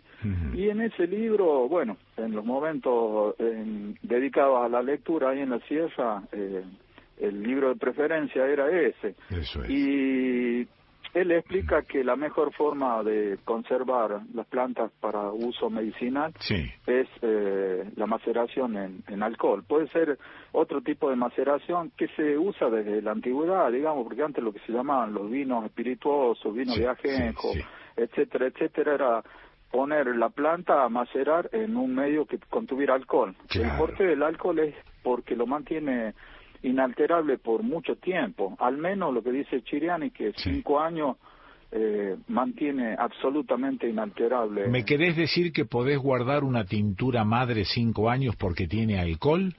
Sí, Ah, Sí. mira. Ah, sí, mira. sí, una de las cosas fundamentales es la conservación, porque si hacemos la maceración en agua, eh, el agua hace que se descomponga Eso pasado es. un tiempo. Eso es. Eh, lo podemos ver cuando hacemos un té, por ejemplo, sí. y dejamos el yuyo en el agua, Sí. eh, y vamos a tomar una segunda taza y vemos como una película que se ha formado arriba, como un espejito que tiene, bueno, eso ya empieza un proceso de oxidación, digamos, de, del- de la planta, Ah, de esa maceración o de ese té, cosa que no sucede cuando la planta eh, está en alcohol. La medicina este, de farmacéutica eh, se basa en los extractos naturales o inventa otra cosa. Las dos cosas, las Ah. dos cosas. Lo que dice la Organización Mundial de la Salud es que el 80% de la población mundial Sí. eh, usa para su atención primaria de la salud la medicina natural. Ah, Está documentado, pero en muchísimos papers o documentos sí, científicos. Sí. Si nos ponemos a pensar que China tiene 1.400 millones de habitantes, la India tiene 1.400 millones de habitantes, Ah, sí, sí, Pakistán, Indonesia, entre ellos, entre esos cuatro países ¿no? que te nombré, Sí. son la mitad de la población mundial. Claro. Y si sacamos de esos 4.000 millones el 80%, tenemos que 3.000 millones de personas en el mundo aproximadamente usan para su curación la medicina natural. Esto tiene, pero eh, fundamento y documentado que desde el principio de los tiempos el hombre eh, ha recurrido a las plantas para mantener su salud. Claro, con, con lo cual el, el tema de las plantas, el tema de las tinturas madres, etcétera, eh, todo eso es, eh, ¿cómo llamarlo? Preventivo. Es decir, si vos lo empezás a consumir antes de tener cualquier enfermedad, es preventivo de cualquier enfermedad. ¿Digo mal? No, no, está perfecto porque eh, ya grandes pensadores de la antigüedad decían Mm. de que justamente la mejor medicina es la preventiva. Eso es. Pero uno tiene que entender que no pensando en usarlo para curar, sino que forme parte de la dieta, Ah, listo. incorporándolo Sí. como parte de la dieta. Sí. Eh, hay un dicho muy famoso es eh, eh, de la antigüedad que que tu alimento sea tu medicamento. O que tu medicamento sea tu alimento. Tómalo como quieras, pero ese principio, si nosotros lo aplicamos, eh, digamos, si nos alimentamos bien, vamos a tener una condición de salud óptima. Entiendo con claridad que sos un defensor de esta medicina que es la verdadera tradicional, que es una medicina de la prevención y que utiliza todos elementos naturales. Ahora, ¿cuál es tu pensamiento respecto de los laboratorios, la farmacopea, los médicos, etcétera? Y yo creo que eso forma parte de, de un proceso, eh, digamos, del capitalismo, Ah, que tiene que ver con una cuestión eh, de ponerle números y, y precio, porque si yo conozco de las plantas que están en mi ambiente y que me Sí. pueden curar, para darte un ejemplo, vos estás en Córdoba, ¿cierto? sí. Bueno, Córdoba, de acuerdo a la ciencia, tiene aproximadamente catalogadas 2.200 especies de plantas Ajá. presentes en el territorio cordobés, Sí, de las cuales un casi un 30, 40%, 670 especies son medicinales. Ajá. O sea, en el mismo ambiente en que cada uno vive tiene eh, su propia medicina, solo hace falta conocerla. No, no, conocerla y aprender a mirar, aprender a ver, porque por ahí vos haces un paseo por la sierra y te parece que todos los yuyos son iguales, y no son no, iguales. hay una diversidad Muy extraordinaria en cada lugar. Ahora, yo, viste, cuando hice la, la presentación de, de esta charleta, que por supuesto estoy sumamente agradecido porque vamos esclareciendo algunas cosas, puse el ejemplo de, de cuando te descubren un cáncer. ¿Cómo, ¿Cómo actúan los yuyos en el caso de un cáncer y cómo actúa la quimioterapia? Eh, en el caso yo te puedo decir de lo que yo investigo y Sí, leo. Yo tengo entre 5.000 y 7.000 papers científicos Sí. eh, sobre las plantas que yo eh, hago eh, remedios, tintura. Sí. Y eh, las plantas tienen un complejo eh, químico, eh, sobre todo secundario, que son los componentes secundarios de la planta, los que no los necesita para la supervivencia, Ajá. sino, por ejemplo, características de adaptación Sí. de, de un suelo, de una exposición solar, etcétera, etcétera. La planta desarrolla compuestos bioactivos que son los compuestos químicos que tienen eh, expresión farmacológica. Ajá. Y las plantas tienen, por ejemplo, eh, en, en relación al, al cáncer, son eh, antimutagénicas. ¿Qué quiere decir? Que, que impide eh, la degeneración de los genes Ajá. o, o antiproliferativa, que impide que prolifere la célula esa que está mala. Y así, Entiendo. antigenotóxica, que cambie Eso. el, eh, que no se, digamos, intoxique el gen. Y Mm. utilizando eh, las plantas, bueno, eh, esas acciones farmacológicas se producen en, en el organismo, digamos, y, y cortan, digamos, o detienen los procesos eh, cancerígenos. Bueno, todo, todo eso que me estás contando es a través de eh, la tintura madre o, o hay algún otro sistema, no sé, alguna inyección endovenosa o algo así. No, no, son gotas, son tinturas madres, el principio muy parecido a lo que son las flores de Bach, la homeopatía. Sí, eh, ok, ok. Eh, eh, en ese sentido va el asunto. Es únicamente, eh, a veces la planta, eh, la parte de la a veces se usa toda la planta entera para poner a macerar, o a veces parte de la planta, como pueden ser las flores, la Ah. corteza, la raíz, porque eh, bueno, hay muchos estudios, te pongo un ejemplo, hay una planta que eh, se usa desde la antigüedad, al menos acá en América, para la diabetes, que es eh, Tecomastán, que es una, una de la familia de las vignonias. ¿Cómo se llama?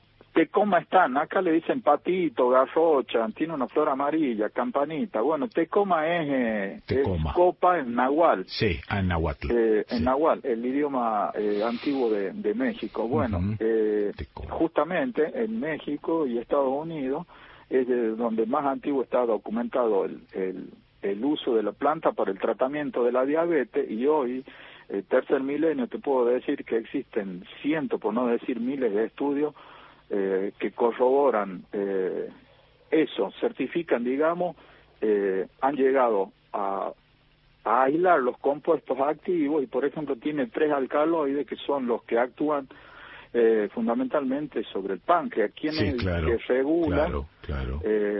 Eh, la insulina en el, en el cuerpo. Sí. Y son tecomine, tecostamina y tecomanina. Y está súper estudiado. Esta planta, bueno, eh, la planta en sí tiene un complejo bioquímico de 62 compuestos químicos y la raíz tiene 54. Ajá. Algunos... Eh, ¿Cuál es el efecto? ¿Es hipoglucemiante? Sí, eh, porque lo que hace la planta, estos alcaloides sobre el organismo, Sí. es que le vuelven a dar la capacidad al páncreas de crear las células beta, que O son sea las que, que perdón, la pregunta es, desde el punto de vista de esa medicina que vos ejercés, más este yuyo, como lo llamo yo, desde ese punto de vista, vos decís que la diabetes tiene cura o se controla con este yuyo? eh, y al, al devolverle al páncreas, digamos, su función, Sí, te cura de la diabetes. ajá. Yo, eh, O sea que vos creés que el tema de la enfermedad del páncreas es reversible. Lo que pasa que eh, hay, es, es más profundo el asunto porque eh, te puedo decir que la diabetes está descrita desde la antigüedad. Sí, claro. Sí. qué sé yo, Arateo de Capadocia ya, Sí. ya nombraba la, la diabetes, Ajá. o Avicena, por ejemplo, que no sé si sabes, Avicena era un médico eh, árabe Ajá. que se hizo muy famoso porque en su corta vida vivió 56 años, escribió eh, para algunos autores 370 libros y para otros lo que está lo que es real porque hay son 200 volúmenes y entre ellos escribió uno que se llama el libro de la curación o el canon de medicina eh, que lo escribió en a sus 32 años, son 14 volúmenes de medicina y ahí condensa toda la todo lo que se sabía de medicina eh, en ese entonces. Y sus libros se usan hasta más o menos en 1700, son Qué los locura. primeros libros que usan las escuelas de medicina europeas, por ejemplo, Sí. la Universidad de Salamanca, que es la primera universidad que empieza a enseñar medicina en España, usa durante 700 años los libros de Avicena. Bueno, volviendo al tema de la diabetes, Sí, sí. eh, que para no irme, es, eh, digo, la comida hace 30 años no tenía tanta intervención de la industria química en todos los procesos Claro, de producción. Claro, sí. Eh, Lo que dicen algunos autores es que eh, estos químicos, eh, que son dosis eh, infinitesimales Sí. o subatómicas las partículas, Sí. son liposolubles en grasa, se van acumulando en el organismo. Y en algún momento, ahora se sabe que son disruptores endocrinos, o sea, nos atacan todas las glándulas Mm. que tenemos en el cuerpo y le cambian la biología. Sí. Eh, o Sí. sea, las desacoplan. Sí, las desacoplan. Sí, Las ok. desacoplan Sí. y salen las enfermedades. Te puedo decir que, por ejemplo, en La Rioja, cuando yo era niño, había un solo hiperobeso. Ajá. Y lo conocía todo el mundo. Sí. El gordo de la leche, porque era un tipo que vendía en el mercado leche. Sí, señor. Y un tipo que pesaba 300 kilos o 200 y pico. Ajá. Ahora yo me voy de mi casa al centro, que son 10 kilómetros, y me cruzo con 10 o 20 Ajá. hiperobesos. Entiendo. Digo, son enfermedades que, que las vemos y no sabemos por qué, Mm. pero hay, razón del por qué. El por qué está en lo que comemos. Horacio, eh, bueno, por fin, eh, ¿es tan simple como vos lo decís? ¿Agarrás ese yuyo una vez elegido, una vez este, sabiendo cómo elegir qué parte de ese yuyo, lo pones en alcohol, lo dejas allí 15 días y eso es una tintura madre? Sí, exactamente. Ah, mira, mira. Sí, sí, Bueno, es, es bueno. muy simple, te digo, Muy es muy simple y, y como te dije anteriormente, Sí. es una práctica Mm. eh, que ahora está eh, muy conocida, Sí, digamos, pero sí, que desde, desde la antigüedad se hacía. Bueno. Con los vinos, como te dije, Sí, espirituosos. Sí. De Ahora- Mm. poner a macerar o en vino o en una bebida alcohólica de alta graduación, como puede ser la grapa, el vodka. Claro. A lo largo del mundo hay distintas bebidas de alta graduación. Poner la planta ahí, que Mm. se macere, se transfiere todo el complejo bioquímico de la planta. Después eh, lo tenés que dejar a macerar en un lugar oscuro, al Claro. abrigo de la luz. Sí, señor. Después lo colas, Sí, sí. lo pasas a gotero y empiezas a usar esas gotas. Sí, sí, la recomendación es gotero y no andar tragoteando directamente No, de- desde el frasco, ¿no? también. Porque, no, bueno, porque si vos le pones grapa, me imagino que queda rico también eso. claro. Dice, gotas, ¿entendieron? Se trata de gotas, no de Gotas. tragos. Exactamente. Horacio, te mando un abrazo grande y bueno, gracias por este esclarecimiento y este relato de cómo viene la mano con el tema de la medicina natural. Muchas gracias. Gracias, Buen día. Horacio. Buen día. Bueno, lo escuchaste a Horacio de la Fuente. Ah, cuánta revelación. Qué interesante. Bueno, listo. ¿Viste? ¿Y dónde lo escuchaste, Horacio de la Fuente? ¿Y dónde lo vas a escuchar? En Estudio País.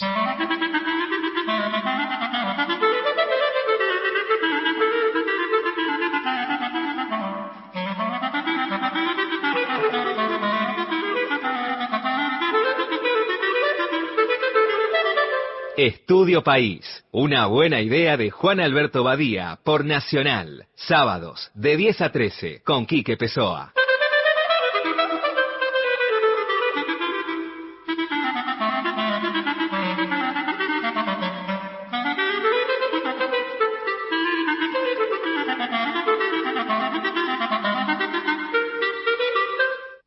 Si salís a la ruta, alcohol cero. Si manejas, alcohol cero. Si salís y manejás, no tomes. Viajá seguro. Al volante, alcohol cero. Reconstrucción Argentina. Ministerio de Transporte. Argentina Presidencia. Filosofía en la radio con Javier Scheinkestel. Capítulo número 20 de esta columna sobre filosofía, capítulo que va a estar dedicado a los grandes cambios que hubo con la llegada de la filosofía moderna. Habíamos ya visto las dos primeras grandes etapas de la filosofía. La filosofía antigua, que va desde el siglo VI antes de Cristo al siglo V después de Cristo, y la filosofía medieval, que va del siglo VI después de Cristo al siglo XVI. Vamos a fechar ahora el comienzo de la filosofía moderna a principios del siglo XVII, a partir de Descartes filosofía moderna que todavía dura hasta nuestros días, aunque muchos autores hablan de que hoy ya estamos en la posmodernidad. Bien, para explicar el cambio radical del pensamiento filosófico que hubo en la modernidad, primero vamos a ver el contexto general de una época marcada por revoluciones y grandes cambios a todo nivel. En el plano económico-social surgen los gremios de trabajadores y artesanos en los burgos en el siglo XIII y se empiezan a conformar las ciudades. Este proceso lento de varios siglos termina con la constitución de una nueva clase social, la burguesía, y desemboca en las revoluciones burguesas del siglo XVIII y XIX. La revolución industrial que genera el pasaje del sistema feudal al sistema capitalista actual y la revolución francesa que genera un cambio político con el pasaje de un sistema monárquico nobiliario a un sistema de estados modernos de repúblicas democráticas. Volviendo al siglo XIII medieval, habíamos dicho que el siglo es el siglo de la reinserción de Aristóteles en Europa. Comienza entonces una época de primacía del pensamiento centrado en lo natural, en lo experimental y sobre todo una primacía de la razón. Hay entonces un intenso y rápido progreso de las ciencias de la naturaleza, que va a terminar confluyendo en lo que se llamó la revolución científica, una serie de cambios y progresos científicos en muchos ámbitos y disciplinas que se dieron del siglo XV al siglo XIX. Cuando hablamos de revolución científica nos referimos también a los cambios que se dan en las disciplinas sociales, por ejemplo, el que se empieza a dar en la filosofía política con Maquiavelo desde el siglo XV, pero sobre todo nos referimos a los cambios que se dan en las ciencias de la naturaleza, como en la biología a partir del siglo XVII y que alcanza su punto más importante con la teoría de la selección natural de Darwin en el siglo XIX. De cualquier manera, la revolución o el cambio más importante y que repercute mucho en la filosofía va a ser en la ciencia de la física y la astronomía. A esta revolución científica en la astrofísica se la conoce como revolución copernicana. Para explicarlo rápidamente, Nicolás Copérnico fue un astrónomo que vivió en el siglo XVI y a partir del cual comienza un cambio de paradigma o de modelo científico. El cambio que se da es el de un pasaje de un modelo geocéntrico, es decir, un modelo astronómico con la Tierra en el centro del universo y el Sol y los planetas girando a su alrededor, un pasaje de este modelo geocéntrico a un modelo es decir, un modelo con el Sol en el centro y la Tierra y los otros planetas girando a su alrededor. Bien, pero ¿qué pasa con la filosofía? En la filosofía va a haber también una revolución. Se va a hablar también de un giro copernicano de la filosofía. ¿Por qué se va a hablar de giro copernicano de la filosofía? Porque supone un cambio radical en la forma de conocer. En el modelo copernicano ya no son las estrellas o el Sol los que giran. El que gira es el espectador que está en la Tierra. Es porque el espectador se haya condicionado por el movimiento de la Tierra, que vemos el movimiento aparente del Sol o de las estrellas. Bueno, el gran cambio que se va a dar en la filosofía moderna es en el mismo sentido. Y si estamos condicionados por nuestra subjetividad como sujetos en la forma de conocer el mundo, claro que sí. Hay un pasaje del pensamiento medieval centrado en la metafísica, es decir, en la realidad, en el mundo de los objetos, a un pensamiento moderno centrado en el sujeto y en la noseología, es decir, en la forma en que conocemos en tantos sujetos. En la filosofía medieval se creía que había un orden en el mundo. Entonces, la filosofía pasaba por captar de la mejor manera ese orden. Las preguntas eran, ¿Dios existe o no? Cómo es el mundo, ¿hay un mundo trascendente de esencias o las esencias están en este mundo? En la filosofía moderna, la gran pregunta es, ¿cómo conocemos lo que conocemos? ¿Cómo sé que eso que percibo, es decir, eso que veo o que oigo, es así en la realidad? Por eso el autor bisagra que marca el comienzo de la filosofía moderna es Descartes, que plantea la duda como método filosófico y científico. Hay que dudar de todo, de todo conocimiento heredado, pero de todo, hasta de lo que vemos o de lo que oímos. Pero ya estamos hablando de Descartes en la próxima. Muchas gracias. Escuchaste Filosofía en la Radio con Javier Scheinkestel. Publicaciones para la actividad musical de libre descarga. El Instituto Nacional de la Música edita libros y cuadernillos gratuitos con textos sobre importantes legados de la actividad musical argentina para aprender y enseñar. Corazón Alegre, obra de Gustavo Cuchi Leguizamón. El Taita del Chamamé, obra de Mario del Tránsito Cocomarola. Por ese palpitar, canciones para un deseo mutable. La Batería Nacional, homenaje a los fabricantes. Descárgalos gratis en inamu.musica.ar. La Orquesta Sinfónica Juvenil de Radio Nacional convoca a jóvenes músicos a integrar sus filas en su 78 octava temporada de conciertos, ciclo 2022, que se realizará el próximo 20 de febrero. Inscripciones del 15 de enero al 15 de febrero por WhatsApp 11 2158 4183. Mail osjrna.dirección arroba gmail.com. Instagram y Facebook OSJRNA. 2022. Siempre nacional. La radio pública.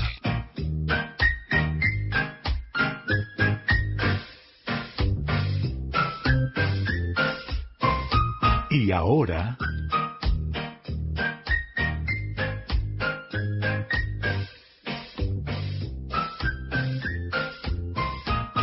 Andás a ver a dónde nos vamos.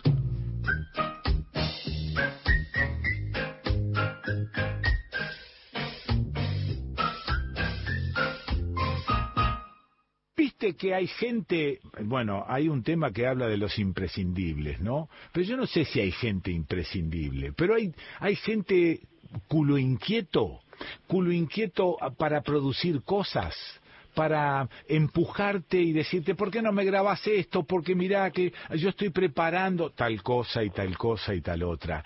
Y uno que está en otra, no sé si vorágine o por ahí tiene también sus ocupaciones, agarra, graba, manda, pero bien no sabe qué es lo que va a pasar con ese material. Bueno, eh, encima, esa gente que por ahí empuja para la producción de cosas, y es este y tiene ese culio inquietismo que es tan interesante para para la radio, para los medios, para la vida, ¿no? Para la vida en general. Pero bueno, yo me estoy remitiendo a gente que produce cosas eh, aquí en esta radio, por ejemplo. Pero no para ahí, porque después, por ejemplo, pone ese material en el aire y se entera que hay no sé, un concurso de este, material radiofónico en Novosibirsk, plena estepa rusa.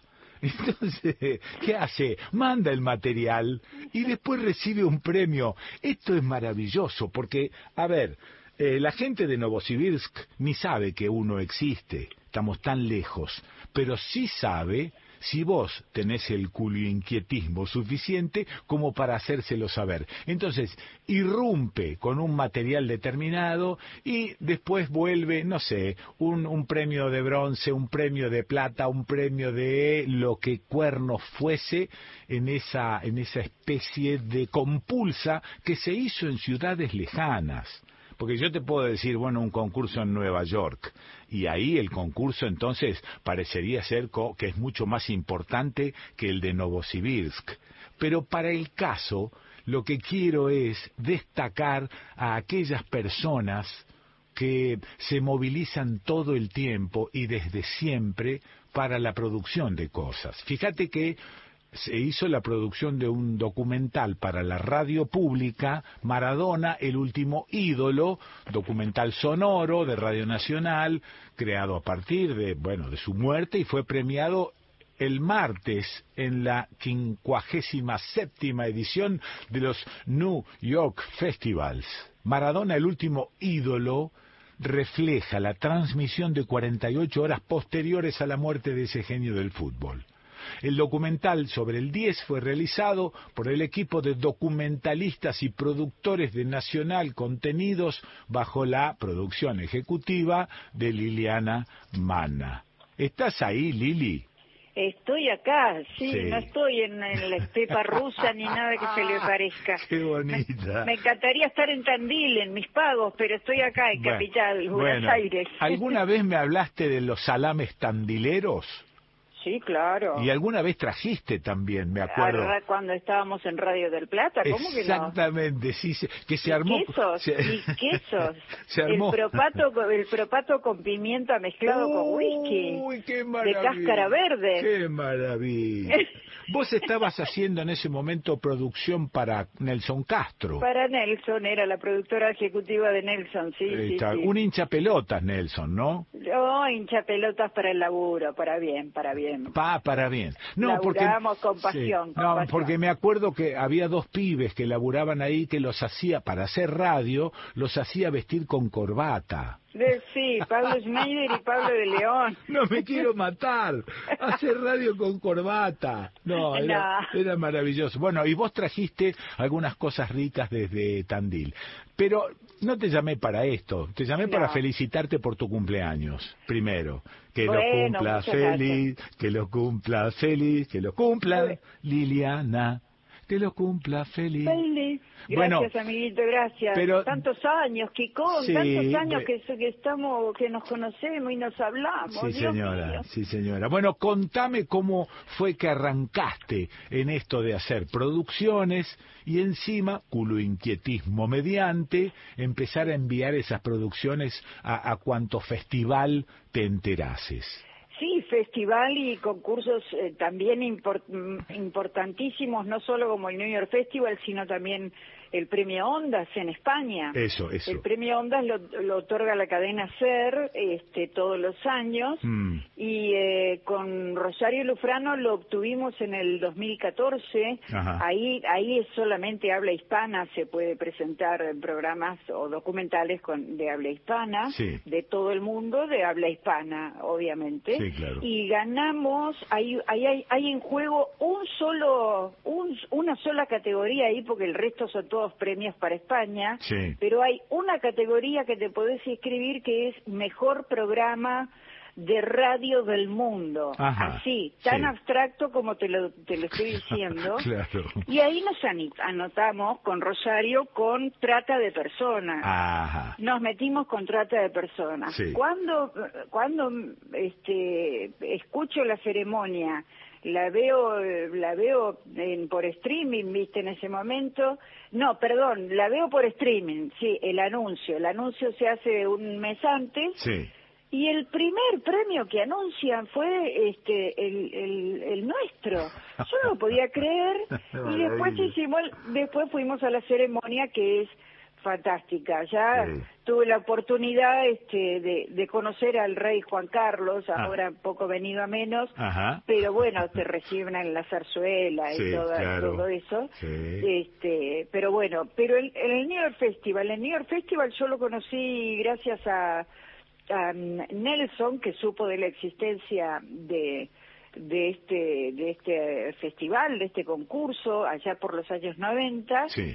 Y mm, bueno, la primera participación que hicimos nosotros fue en el año 90 y 93. Sí. Estábamos en Radio El Mundo y, y participamos con un documental sobre em, los 10 años de Malvinas y este y ahí ganamos nuestro primer nuestro primer premio con Nelson habré ganado 11 más o menos Sí. 11 trofeos entre el oro, la plata y el bronce y con Rosario Lufrano una vez que, que entré a trabajar con ella en el 2008 en América Sí.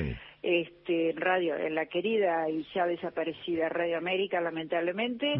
Este, ahí ganamos otros cuatro. Es un concurso, para que te des una idea, Quique, eh, en que puede participar eh, una radio de Laos hasta una de la estepa rusa, Sí, como decís sí, vos, sí, hasta una de, de México, de Alaska, de Canadá, de donde sea, Mm. en el idioma original. Y obviamente los que los programas que no son en inglés tienen hay que cumplir con ciertos requisitos como por ejemplo mandar toda la traducción del guion en inglés por ejemplo. Claro. Este así que eso lo hago eh, yo soy a mí con el tiempo con los años me eligieron jurado Ajá. y fíjate vos, yo no me puedo elegir a mí, yo no puedo elegir Maradona, el último ídolo para No, claro. finalista, Sí. porque me lo detecta el sistema de computación, Sí, no, además pero en el que aparte éticamente no éticamente no podés, No podés. no podés. No, no.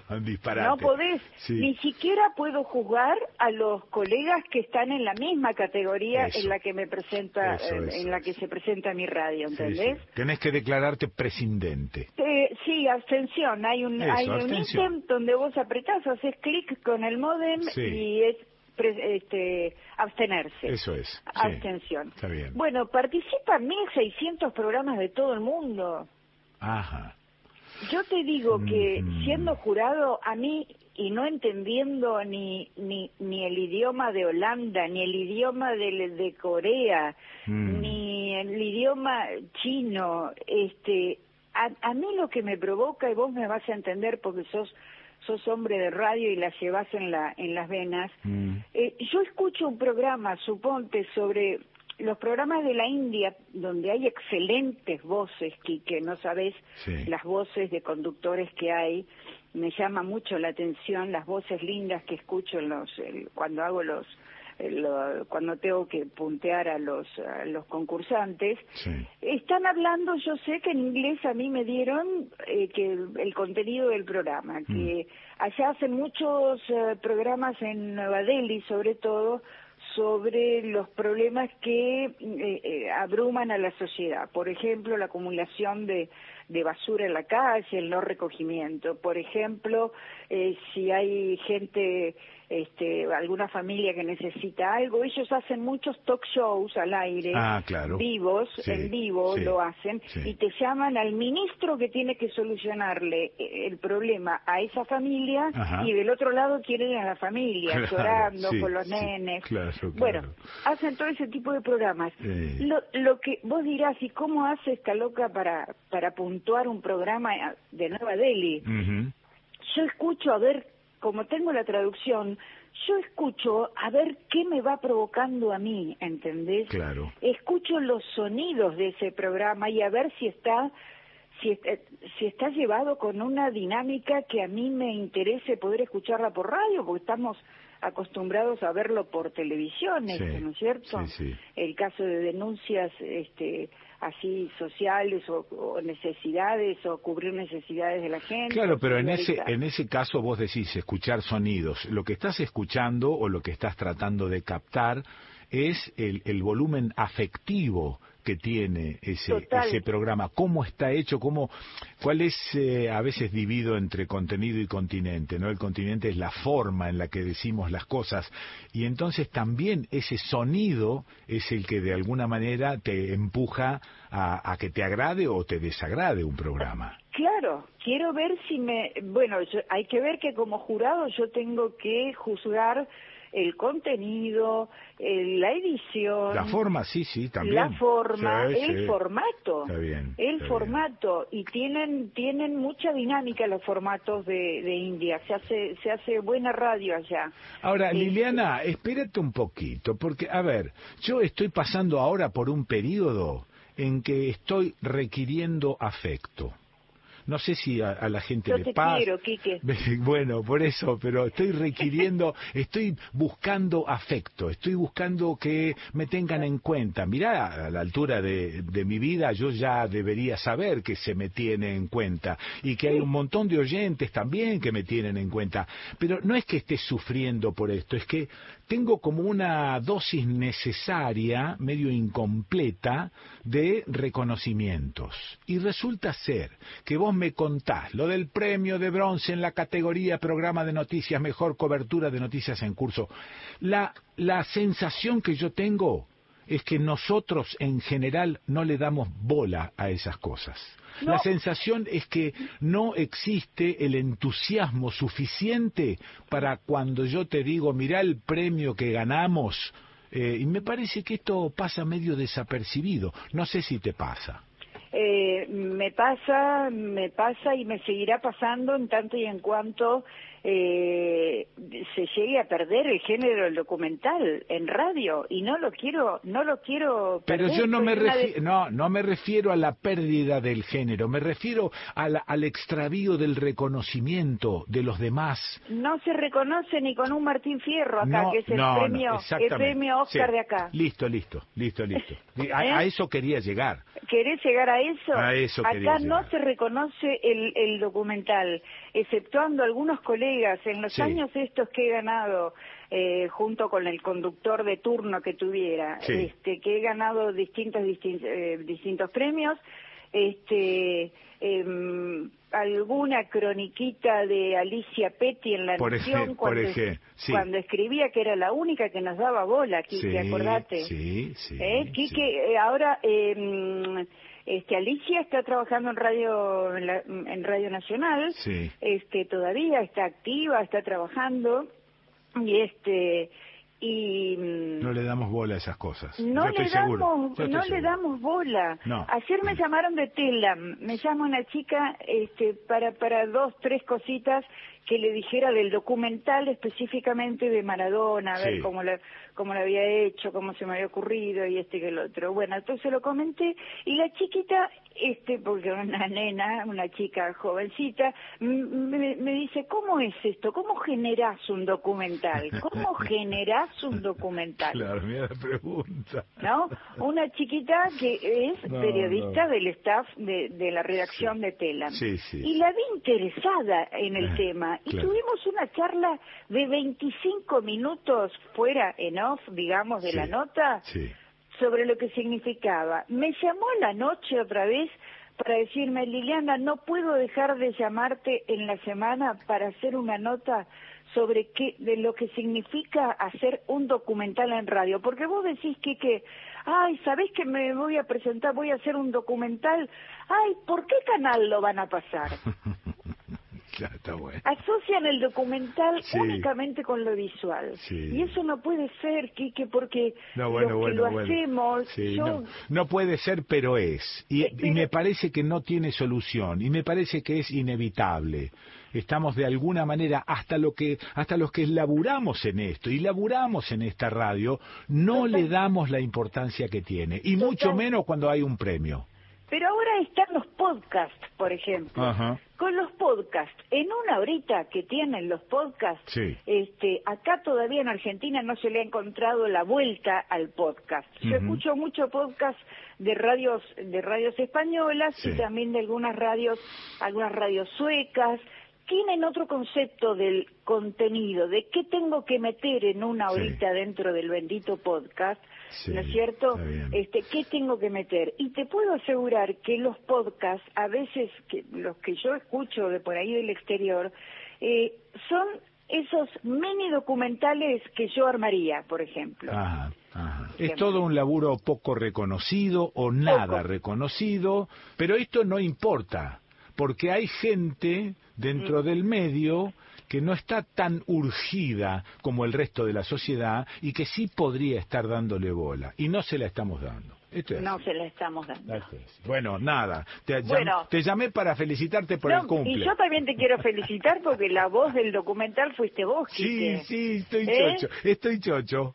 ¿Eh? Estoy No estás chocho, aunque no recibamos un importa, dólar, ¿qué me nada. importa el dólar? No recibimos nada, recibimos un micrófono divino este, que ya, me lo, ya llegará por acá y se lo Sí. entregaré a la radio, Qué bueno, así tal qué cual bueno, fue. qué bueno. Este, pero Bueno, vos sabés que fue eh, este año no se hizo la ceremonia presencial, obviamente por Sí, el COVID, sí. y el año pasado tampoco. Yo fui a todas las ceremonias en las que en las que he obtenido premio, siempre he viajado a Nueva York. Hace dos años, eh, hace tres años que la ceremonia se hace, eh, no me digas por qué, Mm. en Las Vegas. Ajá. Y se hace en forma conjunta con los premios en los New York Festival de Televisión y Cine. Ajá. Eh, Canal 7, la TV pública, se presentó en ese concurso Sí. y acaba de ganar también el bronce la producción de los 100 años de radio que, eh, que la condujo Lalomir, Sí, sí. que hizo el off. Pero la ceremonia de radio, Quique, era muy, muy linda. Sentarnos en la mesa con colegas de otros países Sí, que chamullaban sí, el sí, español y uno que cha- chamullaba el inglés, nos íbamos entendiendo. este, Era comunicación pura, ¿entendés? Eso tiene que, la, la radio tiene eso, nos comunicamos sin conocernos las caras. Este, y yo la, la pasión que siento por este laburo, eh, a mí me, me ayudó mucho en pandemia, te aviso. Me Pero por supuesto, no me se duda. ayudó mucho, no me hizo duda. mucha compañía No durante duda, la durante la pandemia, Quique. Bueno, Lili, te mando abrazo grande, beso, feliz cumpleaños. Ya nos encontraremos nuevamente. Bueno, bueno, ¿no tenés pensado venir por aquí todavía? Y qué sé yo, Lili, ¿viste cómo es la No vida? te dejan salir de No. Córdoba, ¿es cierto? ¿Eh? Bueno, beso grande. Un abrazo grande para vos, toda tu gente, Em. y este y que lo pases hermosísimo. Bueno, ahí vos tenés el aroma de los árboles ahí. Cerquita, Este, sí. tenés un lugar hermoso que algún día conoceré, Quique. Beso. Te mando un abrazo y gracias Chau, chau. por este reconocimiento, Quique. Bueno, bueno. La escuchaste a Liliana Manna, productora de los documentales de la radio pública premiados. Ah, ah, ah, sí. ¿Y dónde lo escuchaste? En Estudio País.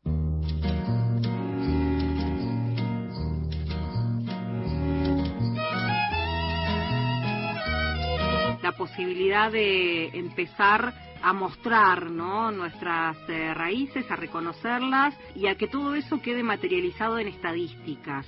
Eh, estoy hablando puntualmente del reconocimiento de uno como perteneciente a los pueblos originarios, pero también el reconocimiento de, de la lengua, de las lenguas maternas, ¿no? fundamentalmente.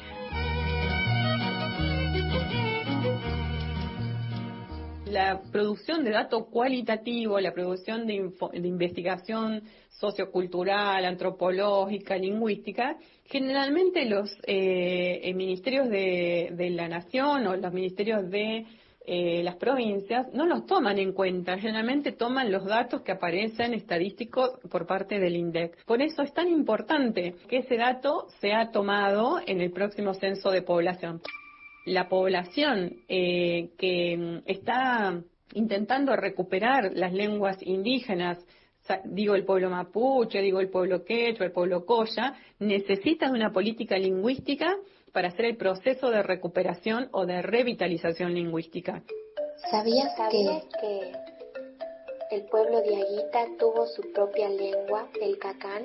Hoy en día la lengua de los antiguos está despertando con el trabajo de las mujeres en las comunidades, que continuamos tejiendo lazos a partir de la memoria. porque hasta el 2010 el único lugar que se le destinaba los- al movimiento indígena era participar como censista cuando ya eh, la pregunta había sido diseñada por los técnicos del INDEC y a la vez ellos definían qué tipo de muestra se realizaría para aplicar el cuestionario ampliado. Chekamui, Sinasi, Haruma, El tejido de profesionales indígenas en el 2018 se presenta ante el INDEC pidiendo la participación como organización indígena para el diseño conceptual del cuestionario.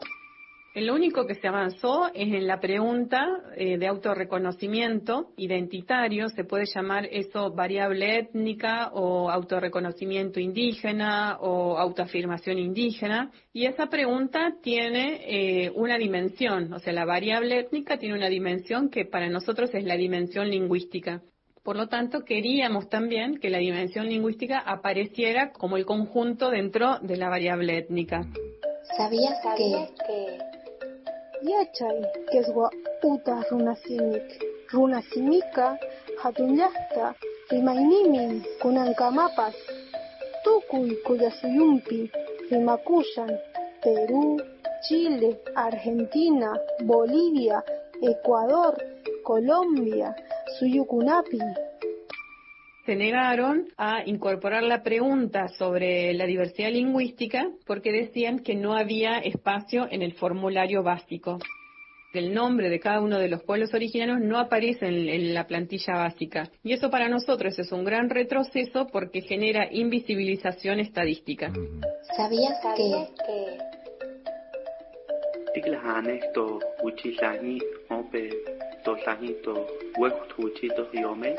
Y en Sahia Tojihi Chaco Formosa Salta Bolivia.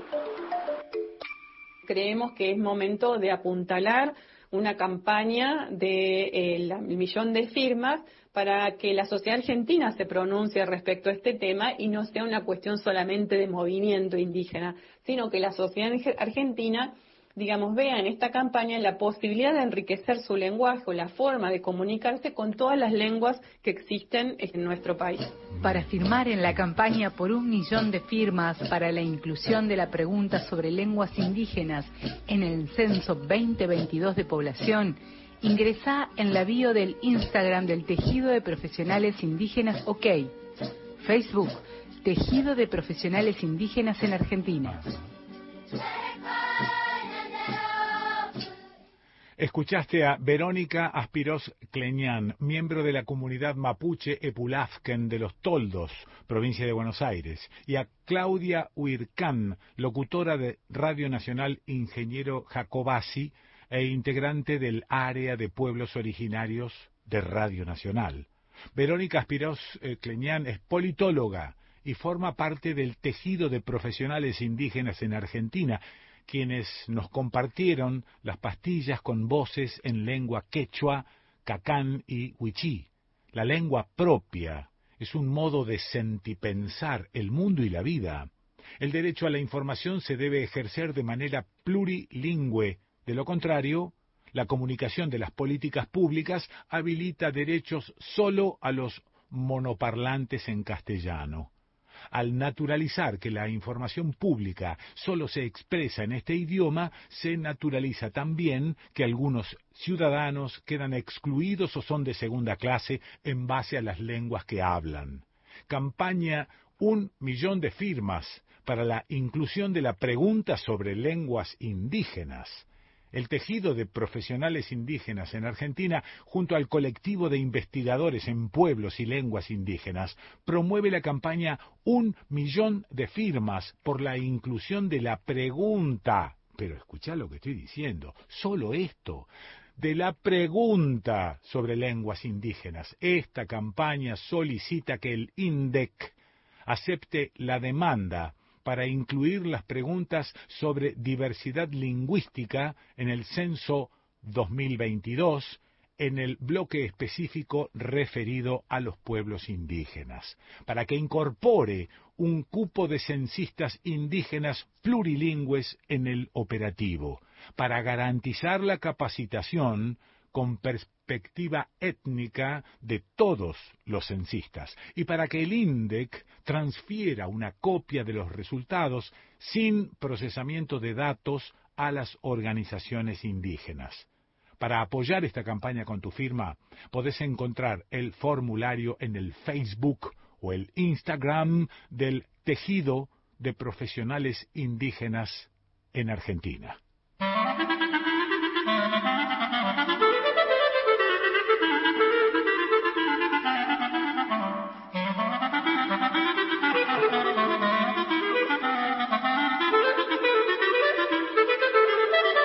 Estudio País, con Quique Pessoa. Sábados, de 10 a 13, por Nacional.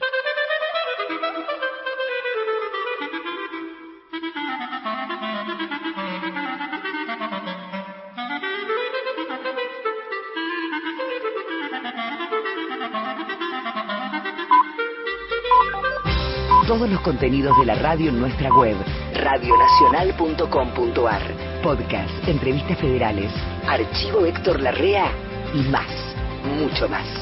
Encontrá lo mejor de las 50 emisoras de la radio pública en radionacional.com.ar.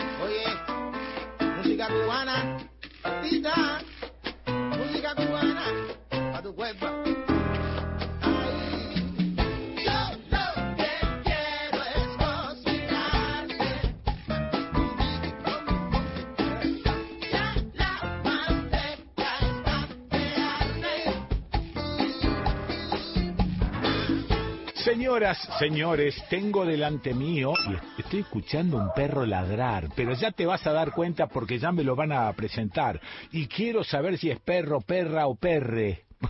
porque con, con esto hay que ver cómo se autopercibe. Percibir es reconocer con los sentidos. La autopercepción es la posibilidad de vernos de forma integral para comprender quiénes somos. No sé cómo haremos para averiguar esta cosa. ¿O es solo del ser humano? Mira qué tema este. Bueno, no importa. ¿Por qué se me vuela el melón para otro lado si yo tengo que estar con los mapas y ahora tengo el mapa de Jujuy delante mío? Enciende tu GPS. Y entonces parto de San Salvador de Jujuy por la ruta 9 hacia el norte y paso por Termas de Reyes, Yala. El Parque Provincial Potrero de Yala pertenece a la ecorregión de las Yungas. La vegetación es casi selvática. Tengo un viejo vinilo llamado La Cantora de Yala, ya te contaré, pero todo esto tiene zambas y chacareras a, a- a morir, ¿eh? Por ejemplo, Lozano, tiene la zamba de Lozano. La zamba de Lozano reza, Niña Yolanda, ¿dónde estarás? Se refiere a Yolanda Pérez, una pianista revolucionaria en los inicios del siglo XX. Después está León, Bárcena, Volcán, Tumbaya, Purmamar. Uy, mira lo que hay acá. Zambita de la quebrada, zambita airosa para bailar. Zambita de la quebrada, zambita airosa para bailar. Revoleando los pañuelos bajo los cielos de Maimará. ¡Qué samba viejita esa! Esa me la enseñó mi viejo cuando, a ver, yo era muy chiquito, me, pasó los acordes y me decía, bueno, ahora cantala. Es de Washington Villagarcía y de los hermanos Jiménez. Sigo, eh, sigo Maimará y llego hasta Tilcara, en la quebrada de Humahuaca. Bertilcara, dopo morire. Tilcara está a 85 kilómetros de distancia de San Salvador de Jujuy, ubicada en el medio, en el cuore de la quebrada de Humahuaca. La quebrada de Humahuaca es un valle andino que recorre unos 160 kilómetros, flanqueado por cadenas montañosas. Partiendo desde la capital provincial San Salvador, se toma la ruta 9 hacia el norte para comenzar el ascenso. Desde la localidad de Bárcena comienza una subida que promediará en su recorrido más de 2.000 metros de altura sobre el nivel del mar. Es prudente ir mascando coca para evitar el soroche. Esto lo debe haber escrito una amiga drogona que, que yo tengo. Sí. Atentí. La hoja de coca no es droga, es una planta sagrada para los pueblos de la región andina. Y que justifica ir mascando coca, pero siempre debe andar con el acuso, acullico o como le llamen en cada zona a ese bollo de, de, de hojas de coca que se pone a un costado acá donde estoy haciendo así con la, la, mejilla, se pone ahí y se descansa y de vez en cuando se, se pone un poquitito de bicarbonato que debe ser para, no sé, para avivarle su efecto. Bueno, sabes, ¿no? El efecto de la hoja de coca, en realidad, sí, es cierto. El mal de altura lo soluciona, pero también tenía en el pasado, o a lo mejor lo tiene ahora, la facultad de quitarte el hambre. Además del hambre, reduce la sed, el dolor y el cansancio. Y ahí hago un silencio para que te imagines todo tipo de cosas. Población, sigo. En 2010 el INDEC informó 6.500 habitantes, pero actualmente se estima en más de 12.000 en todo el departamento. Tilcara es un pueblo que tiene dos plazas, la Plaza Grande eh, y a una cuadra la Plaza Chica, donde está la iglesia, la casa donde fueron velados los restos de Juan Lavalle, y en otra de las esquinas está el nuevo progreso. Hoy nos vamos a cocinar al nuevo progreso, ahí en Tilcara. Florencia Rodríguez, ¿estás por ahí? Hola, Quique, ¿qué tal? ¿Cómo estás? ¿Cómo va todo? ¿Cómo anda, Florencia? ¿Bien? Bien, muy bien, por suerte, muy bien. Contame de tu vida, ¿cómo fuiste a parar a Tilcara? ¿Naciste en Tilcara? No, no, no, mira, vivo acá hace más o menos 20 años. Ajá. Este, mm, vine a armar un proyecto de gastronómico Sí. que no era mío, eh, como digamos más vale a- asesorar, ¿no? Que otra cosa. Ajá. Y finalmente terminé acá, bueno, son las cosas que que la vida te va marcando que uno no sabe por qué ¿Por qué? Porque, porque hay algunas, algunas Sí. guías, algunas cuestiones que Sí, sí. unos hilos invisibles que te, que te traen hacia un lugar. Claro, el asunto, el asunto, el asunto está en seguirlos o no seguirlos. Claro, si los ves o no los ves. Claro, sí, sí. Bueno, llegué a ir a otro lugar lógicamente muy diferente al que es ahora. Claro, Este, un lugar este con mucha menos gente, un lugar casi sin turismo. Y bueno, eh, es, es una, una casa antigua donde estamos muy antigua en una Ah. esquina fundacional de Tilcara. Ajá. Y bueno, en ese momento estaba bastante venida mm, abajo, tenía unos carteles que tapaban la fachada, que es muy linda, que es lo que lo que a todo el mundo le gusta y representa el Claro. lugar, al, al restaurante. Sí. Y bueno, eh, ya se llamaba en ese momento, la fachada es un bajo relieve que dice el nuevo progreso. Ajá. Y resulta que, bueno, mi, mi bisabuelo en Buenos Aires y mi abuelo tenían un almacén que se llamaba Nuevo Progreso también. Ah, no, espera, espera, esta es una señal fuerte. Claro. Esta es una señal fuerte, no me digas. Bueno, y entonces le dejaste ese nombre, por supuesto. Claro, le dejamos ese nombre. Bueno, eh, yo había venido con mi cuñado, Fernando, mi marido, estaba trabajando en Alemania. Ajá, Yo venía por un tiempito y me iba a ir a Alemania con él. sí. Pero la verdad es que, bueno, yo estudié ciencias políticas y en el medio me puse a cocinar. En esa época, por supuesto, yo era cocinera. Qué bonito. Y, Sí, qué bonito, sí. y bueno, y fueron señales ver acá la gente cómo, cómo la, la- digamos, el producto, el alimento está vivo todo el tiempo, ¿no? Cómo por las calles las personas desarrollan sus actividades y bueno, y encontrarme con, con los cocineros populares, con la gente que, digamos, que transmite de generación en generación todos los saberes, los sabores. Y bueno, fue como que decidí que acá me iba a recibir de cocinera también, ¿no? Ahí como que acá iba a terminar mi carrera de cocinera. Cocinera y no chef. No, o sea, a ver, a ver, a hace ver. mucho, hace mucho tiempo que comando equipos de cocina, Sí. Pero mm, me considero una cocinera porque yo cocino, no solamente mando al equipo de cocina. Ok, ok. Entonces, Sí, eh, o sea, un chef es el jefe, sí, por Sí. supuesto, pero yo me siento que sí, por más que sea la jefa en ese sentido, Sí. también sigo cocinando y, es- es parte de mi día a día, ¿no es cierto? Sí, aparte estaba pensando en esto de los talentos, ¿no? ¿Cómo se descubren los talentos? Hay gente que pasa toda su vida equivocando el camino porque no ha reconocido cuáles son sus talentos para que esos talentos guíen sus pasos. No digo tener éxito, ser feliz, por ejemplo. ¿Cómo descubriste el talento de la cocina? Eh, fue un poco de casualidad porque yo cuando era chica no cocinaba ni me interesaba cocinar, por muchos cocinas dicen yo ayudaba a mi abuela y Sí, todo claro, eso, ¿no? A mí sí me gustaba comer y me sigue gustando comer. Pero bueno, eh, fue de casualidad, vivía en, en una, cuando era joven vivía como casi todos los jóvenes cuando se van de su casa con otra gente, o bueno, yo vivía en una casa chorizo, Sí. había un cocinero que hacía, mm, tenía, mm, hacía, ¿cómo te puedo decir? Este, más que más que trabajar en restaurantes hacía eventos y esas cosas y le empecé a dar una mano y Sí. bueno y una cosa lleva a la otra Claro. me empezó a gustar cada vez más Sí. entonces directamente eh, me presentó en un restaurante de ese restaurante pasé a otro Sí. y al tercer restaurante que pasé un día se enfermó el cocinero que estaba a cargo y terminé yo a cargo así de un día para el otro de Muy un bien. restaurante en Palermo así de una y bueno, y ahí me di cuenta que era lo que me gustaba, porque Mm.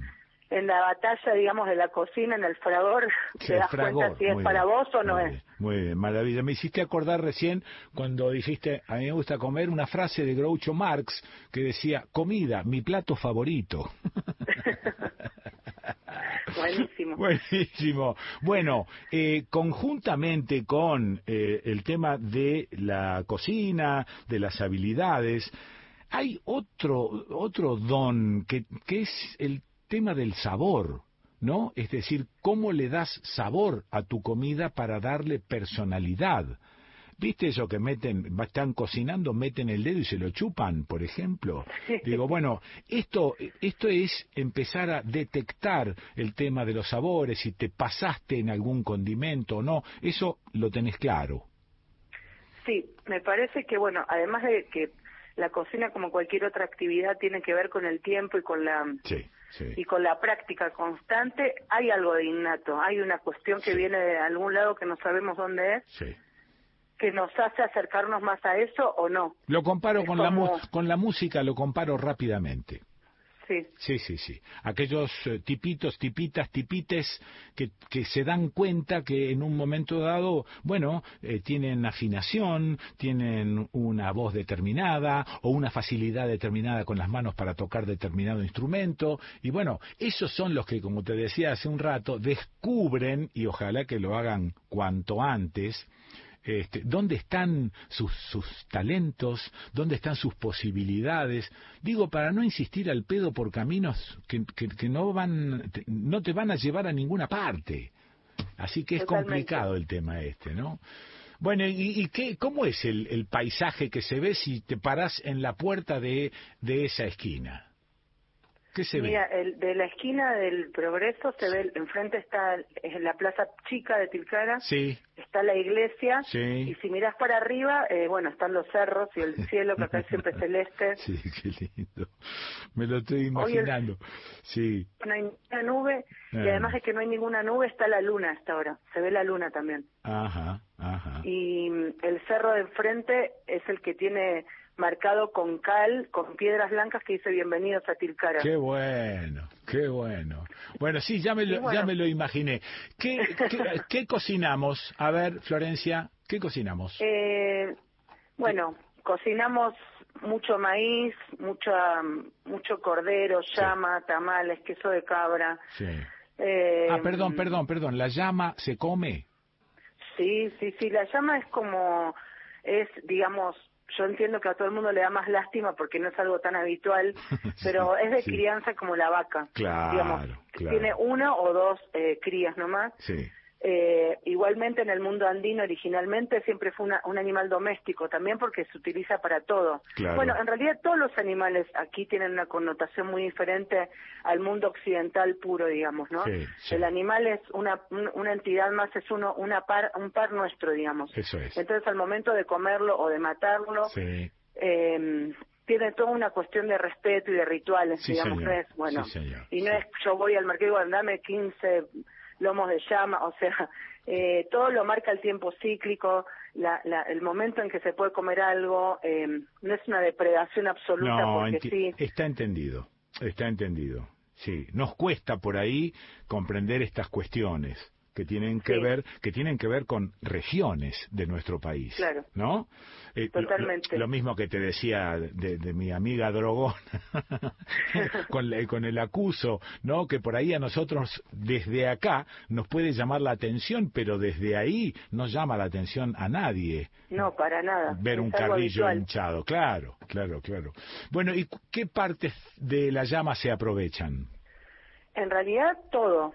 Sí, Ahí estaría el concepto también, ¿no? Eh, si vamos a matar un animal para comerlo, utilizar todo lo que se pueda. claro. Yo uso el lomo, que es lo más blando, Sí, eh, para hacer en el momento, digamos, para hacer o carpachos o, o carne jugosa. Ajá. Se usa el costillar, se usa la pierna también, que con eso hacemos escabeches o preparaciones Ah, mira. de, de la- larga larga cocción, digamos. Claro. Eh, se utiliza el hígado, yo utilizo el hígado tanto de la llama como del cordero para hacer paté. Ajá. Eh, se- bueno, hasta se usan las cabezas de los animales aquí, no todos los días, pero Sí. se usan y se hacen en, de una manera que se llama guateado, que es este una cocción larga también. Bueno, se come Esa- todo en realidad. perdón, esa guateada se hace al horno de barro, ¿no?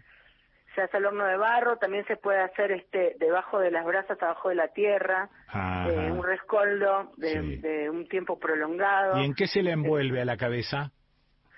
Depende, eh, porque muchas veces también se le hace hervido, Sí, sí, entonces se hace adentro de un líquido, digamos. claro, pero, pero para hacerla al hay- horno. hay- Sí, para hacerla al horno, ¿en qué se envuelve? Me, me acuerdo de una Acá- receta, una receta catalana para otra carne que la envolvían en papel de diario y la iban mojando Sí. con vino blanco. Y otro Claro, papel también se puede poner unas hojas, eh, depende de cada persona, pero se le va mojando con algo, se le pone, digamos, el sabor antes de, porque como es tan largo, después no se, no se vuelve a sacar del fuego, Eso, digamos. eso, eso, eso, eso. Entonces se le pone todo el sabor que vos le quieras dar, hasta Sí. lo puedes envolver con también con, con lo que sea que esté mojado, digamos, para que no se, no se prenda fuego, digamos. ¿Y el lomo cómo lo cocinas? Y el lomo se hace muy rápido, el lomo de llama, porque es una carne magra, no tiene casi nada de Ahí grasa. Ahí está. y mm, hay que cocinarlo rápido para que no se seque, tiene un sabor súper sutil, mucha gente cree que tiene un sabor así como eh, otros animales, qué sé yo, como el cordero, que tiene un sabor fuerte, esto Sí. tiene un sabor muy, muy tranquilo, muy, muy, Muy suave, bien, muy un bien. poco dulzona sería la definición de la carne, Ajá. entonces hay que hacerlo, yo lo hago mm, casi vuelta y vuelta, te tiene que gustar la carne jugosa para comer llama. Claro, porque si no, este, la secás demasiado y eh, esa sequedad la vuelve fibrosa e incomible. Claro, porque además es eh, queda tal cual, queda muy fibrosa Sí. y al no tener grasa no hay nada, Sí, ningún medio que la ablande, digamos. Muy bien. Eh, Florencia, ¿algo más para contarme desde ahí? Porque ya me quedó claro esto, voy a ir para allá solo a comer carne de llama. Te cuento que ahora estamos, digo estamos porque es una cuestión de un proyecto gastronómico integral, Sí. sustentable, estamos en, en la final, que va a ser el 26 de agosto, Ajá. del PRI de Barón B, Sí. junto eh, a otros dos proyectos gastronómicos, uno de Trevelin y otro de Posada de Misiones. Sí. Así que bueno, estamos preparándonos todos para ir a competir a Buenos Aires por el por ese no, no sé no, no sé si llamarlo competencia es un premio no Sí. es como algo que No, por lo que vos, tantos años por lo que vos me contás, no te gusta competir. No haces esto, realidad- no haces esto para competir. Lo haces no, porque lo no, para sentís. nada, Claro. para nada, para nada, para competir. Sí. Capaz que es una competencia con uno mismo, ¿no? Para, Sí, sí, para mejorar y para, bueno, para poder representar eh, bien, en este caso, la región donde vivimos hace tantos años. Florencia, te agradezco esta pinturita de Tilcara del nuevo progreso y este, bueno, reservame una mesita con una silla porque voy a ir, voy a ir para allá. Obvio, bueno, Obvio. mil gracias, Quique. No, gracias a vos, te mando beso grande. Beso gigante y que estés súper bien. Hasta la próxima. Beso grande. La escuchaste a Florencia Rodríguez. El nuevo progreso en la Plaza Chica de Tilcara, provincia de Jujuy. ¿Y dónde escuchaste esto? ¿Dónde vas a escuchar esto? Carne de llama. ¡Wow! Allá vamos, ¿eh? Eh, bueno, sí, vamos a ir con Estudio País. Has llegado a tu destino.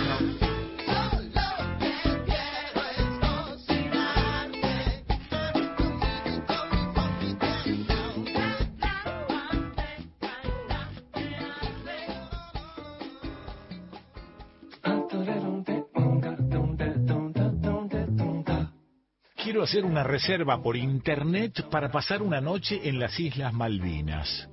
Una habitación doble en el Malvina House Hotel tiene un costo de 18.500 pesos argentinos. Queda en la calle Ross en Port Stanley, Malvina Este. Así se describe en la web. Si buscas un hotel romántico en Stanley, no te pierdas Malvina House Hotel. Las habitaciones de los huéspedes ofrecen servicios como televisor de pantalla plana y los huéspedes pueden permanecer conectados con Wi-Fi que ofrece el hotel. Malvina House Hotel tiene servicio de habitaciones para que la estancia sea más agradable. El establecimiento también cuenta con restaurante. Si vas en coche a Malvina House Hotel, hay parking gratis disponible. Coche. Mientras estés en Stanley, no dejes de probar demandados platos de fish and chips en Victory Bar o Waterfront Kitchen Café. No faltan cosas eh, que hacer por la zona y hay varias interesantes atracciones a las que se puede acceder a pie desde Malvina House Hotel, entre ellas Falkland Island Museum, eh, Christ Church Cathedral y 1982 Liberation Memorial. El personal de Malvina House Hotel está deseando atenderte durante tu visita. Para The Waterfront Boutique Hotel, tu comodidad y satisfacción son lo primero y están deseando darte la bienvenida a Stanley. Este hotel boutique no pone tarifa en Internet, tampoco el Sea Lion Lodge que está en la isla de los leones marinos. Y si nos vamos un fin de a las Malvinas... Las Islas Malvinas conforman un archipiélago situado en el mar argentino a 600 kilómetros de la costa patagónica. Nos vamos a visitar las Islas Falklands o Malvinas. ¿Cómo es vivir en el fin del mundo? El clima es un tema. Pudimos comprobar que nieva, llueve, sale el sol y hay mucho viento. Todo en 10 minutos. La mayoría de caminos aquí en las islas no están asfaltados. Para ir a algunos lugares tienes que ir por trochas o a veces ni siquiera hay caminos. Es por eso que la gente aquí tiene camionetas, 4x4. Su suelo de turba esponjosa dificulta los movimientos. Las islas están cubiertas en gran medida de arbustos, que en ciertos puntos pueden alcanzar los 2 metros de altura. En los páramos se encuentran brezales y musgos. Las Islas Falkland o Malvinas son la puerta de entrada a la Antártica y también el hogar de cerca de 3.000 personas y también varios millones de pingüinos. Esta zona se llama Volunteer Point. Es uno de los principales lugares de vida salvaje en las islas y donde hay más de 900 pares de pingüinos reyes y varios miles de pingüinos papúas y cientos de pingüinos magallánicos. Penguin News, el único medio impreso de la zona, publica noticias, actividades e incluso cumpleaños de los habitantes. Tomamos vuelo hasta la isla Sea Lion o la isla del león marino. Tiene ese nombre porque ahí habita ese asombroso animal. En las playas también están los famosos lobos marinos que pasan la mayor parte del tiempo varados o incluso jugando. Puerto Stanley o Puerto Argentino es hoy el principal foco turístico, económico y político del archipiélago. Aquí reside un parlamento local y también una gobernación, que es nombrada por el Reino Unido. Nuestro principal socio es España. Tenemos convenios con dos empresas pesqueras españolas, pero también tenemos algunos tratados con Chile y Uruguay, sobre todo para los supermercados. Aquí no hay semáforos, tampoco cajeros automáticos y los índices de desempleo y de delincuencia son casi nulos. Solo la mitad de la población paga impuestos y lo hacen quienes tengan un sueldo de más de 15.000 libras al año. Los niños empiezan el colegio más o menos como a los 3 años y terminan aquí a como a los 16 años. Si ellos deciden seguir estudiando, dan unos exámenes y se van, se pueden ir a estudiar a Inglaterra. En el centro se pueden encontrar varios locales para comprar recuerdos. También hay supermercados y cafeterías con deliciosos chocolates artesanales. Y en la noche funcionan algunos bares, aunque solo están abiertos hasta la una de la mañana. Desde el inicio de la pandemia en las Islas Malvinas se han reportado 54 casos positivos de COVID-19. Todos se han recuperado. El 3 de febrero llegaron las primeras 3.000 dosis de la vacuna de Oxford AstraZeneca a las islas y comenzó la campaña. A partir del 26 de marzo, el gobierno anunció que ya tienen dosis disponibles para los adultos entre 18 y 44 años.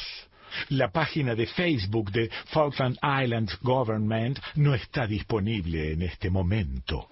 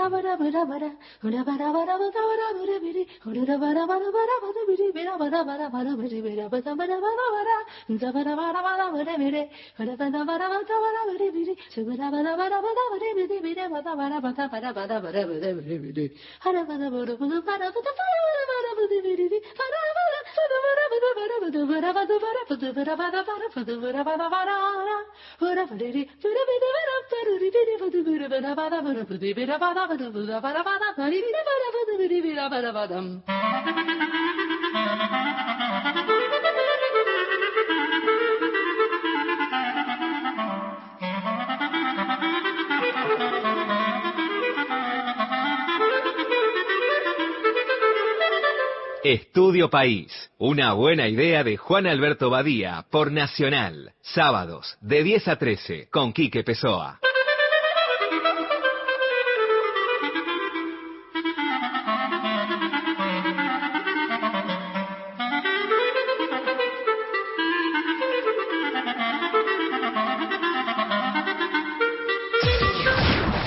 El verano nos une. Nacional. La radio pública. Hola, soy Nelson Ábalos, trovador patagónico, chubutense. Vivo en el noroeste de la provincia del Chubut, localidad de El Hoyo, en la comarca andina del paralelo 42. Ranking argentino de canciones. Y la canción Después de la sequía es un homenaje a los chacareros y chacareras y es una canción de allá de la época de los 80 y homenajea a esta gente que trabaja la tierra con tanto cariño y dedicación y que no se doblega y no, no le afloja ante ninguna sequía. Por suerte pasaron muchos años y la canción sigue vigente y se va resignificando con los cambios de cultivos. Así que ahora tengo siempre la satisfacción de que la, la aprecien acá por mi comarca y quisiera que la aprecien en todas las comarcas de nuestra tierra. se realiza nomás este milagro de la lluvia cayendo sobre el surco. Su porqué es un misterio indescifrable. Me basta ver llover y no lo busco. Su porqué es un misterio indescifrable. Me basta ver llover y no lo busco. Pienso en la algarabía del follaje, en la secreta fiesta de la siembra. El ruego de los hombres fue escuchado, la vida besa el vientre de la tierra. El ruego de los hombres fue escuchado, la vida besa el vientre de la tierra.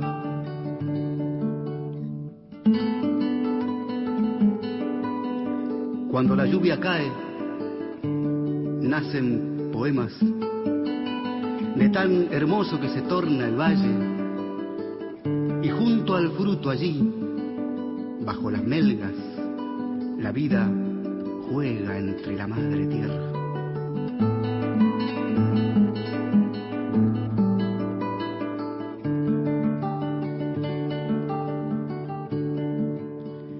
Los cerros se opacaron de repente y el cielo nos dejó sin su celeste. Pero a cambio de aquello el hombre sabe que sacará del surco su alimento. Pero a cambio de aquello el hombre sabe que sacará del surco su alimento.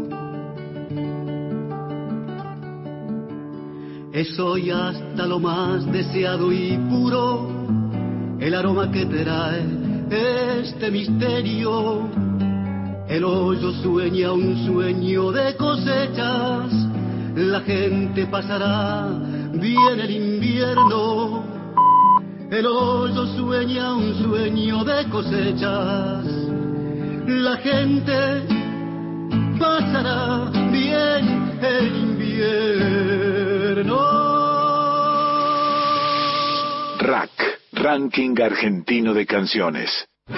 La Orquesta Sinfónica Juvenil de Radio Nacional convoca a jóvenes músicos a integrar sus filas en su 78 octava temporada de conciertos, ciclo 2022, que se realizará el próximo 20 de febrero. Inscripciones del 15 de enero al 15 de febrero por WhatsApp 11 2158 4183. Mail osjrna.dirección arroba gmail.com. Instagram y Facebook OSJRNA. No es fácil encontrar ciudades con nombres que homenajean a un animal con un daño oftalmológico. Pero es claro que Eduardo Casey, en 1884, se conmovió con la historia de ese venado que por un flechazo indígena había perdido un ojo en cumplimiento del deber. Porque la historia cuenta que el animalito solía pastar siempre alrededor de un fuerte cerca de la laguna Hinojo. Y cuando se inquietaba y huía, era señal de que se acercaba un ataque indio. Y esto les daba tiempo a los soldados a pertrecharse y a atenuar la sorpresa. El venado tuerto fue entonces tomado como una mascota heroica que merecía ser el nombre de un pueblo. En 1895, avergonzados por el nombre, algunos habitantes quisieron ponerle Villa Palmira y en 1947 otros intentaron con Leandro N. Alem. Pero fueron mayoría los que quisieron seguir venadenses, siempre conmovidos por la historia de aquel venadito que ante la dicotomía sarmientina de civilización o barbarie, eligió la civilización. La dulzura de recordar el sol en la espiral del sueño y el vano poder de haber ido tan lejos.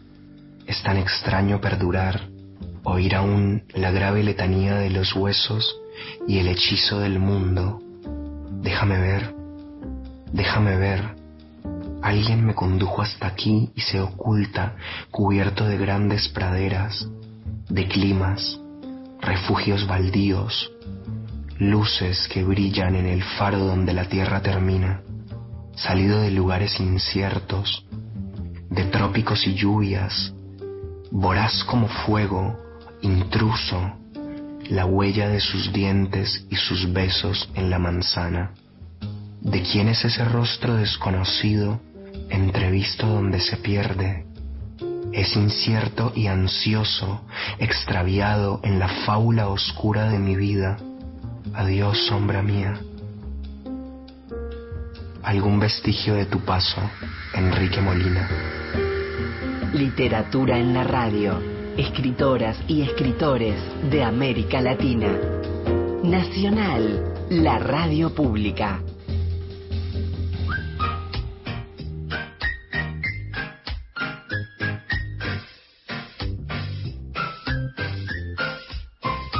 Y ahora...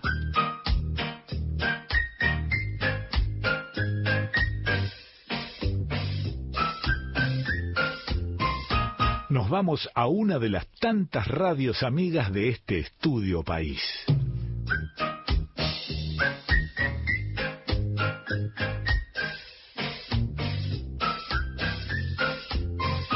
Tengo aquí a mi vista el mapa de la provincia de Buenos Aires. Eh, hago un zoomcito y me voy para la ciudad autónoma de Buenos Aires, pero el zoomcito se corre un poco hacia el norte. Voy a buscar a ver si encuentro en el mapa a José León Suárez, que está en el extremo norte del Partido General San Martín. Bueno, es al norte de Buenos Aires. En un principio, ese poblado se llamó kilómetro 24, porque esa es la distancia que lo separa, ferrocarril mediante, del Congreso Nacional. O sea que estamos hablando de una cercanía total con la ciudad autónoma de Buenos Aires. Bueno, ahí en José León Suárez está la unidad penitenciaria número 48 del servicio penitenciario bonaerense. Se me arruga un poco el alma cuando pienso en las cárceles. No hace mucho tiempo hablamos del descuido total que hay en casi todas las cárceles de, de una especie de, de, de, maltrato consuetudinario, a pesar de que en la Constitución dice con claridad será para resguardo y no para castigo de los reos alojados en ella. Bueno, hay gente que se preocupa por esto, hay gente que, que mete el hombro, apoya y ayuda, pero bueno, vamos a ir despacito haciendo un zoomcito hacia adentro de la cárcel. Yo tengo claustrofobia y no me puedo imaginar en una celda. No me lo puedo imaginar. Es decir, ahora te lo cuento y digo, pienso en una celda de castigo, por ejemplo, un metro por un metro por dos de altura, un lugar para sentarte, un, eh, una especie de abertura por donde entra un poco de luz y algo de aire arriba. Es como un sarcófago con una puerta ciega que tiene una mirilla por donde te vigilan. Eh, mientras te estoy contando esto, transpiro de la desesperación. Transpiro. Digo, oh, ¿cómo será eso, no? Vos es que no me lo puedo ni siquiera imaginar. Porque a veces cuando veo una serie policial y veo que a un tipito lo, lo, le ponen las esposas con las manos atrás, ya empiezo a transpirar. Y después lo sientan en la parte de atrás de un patrullero.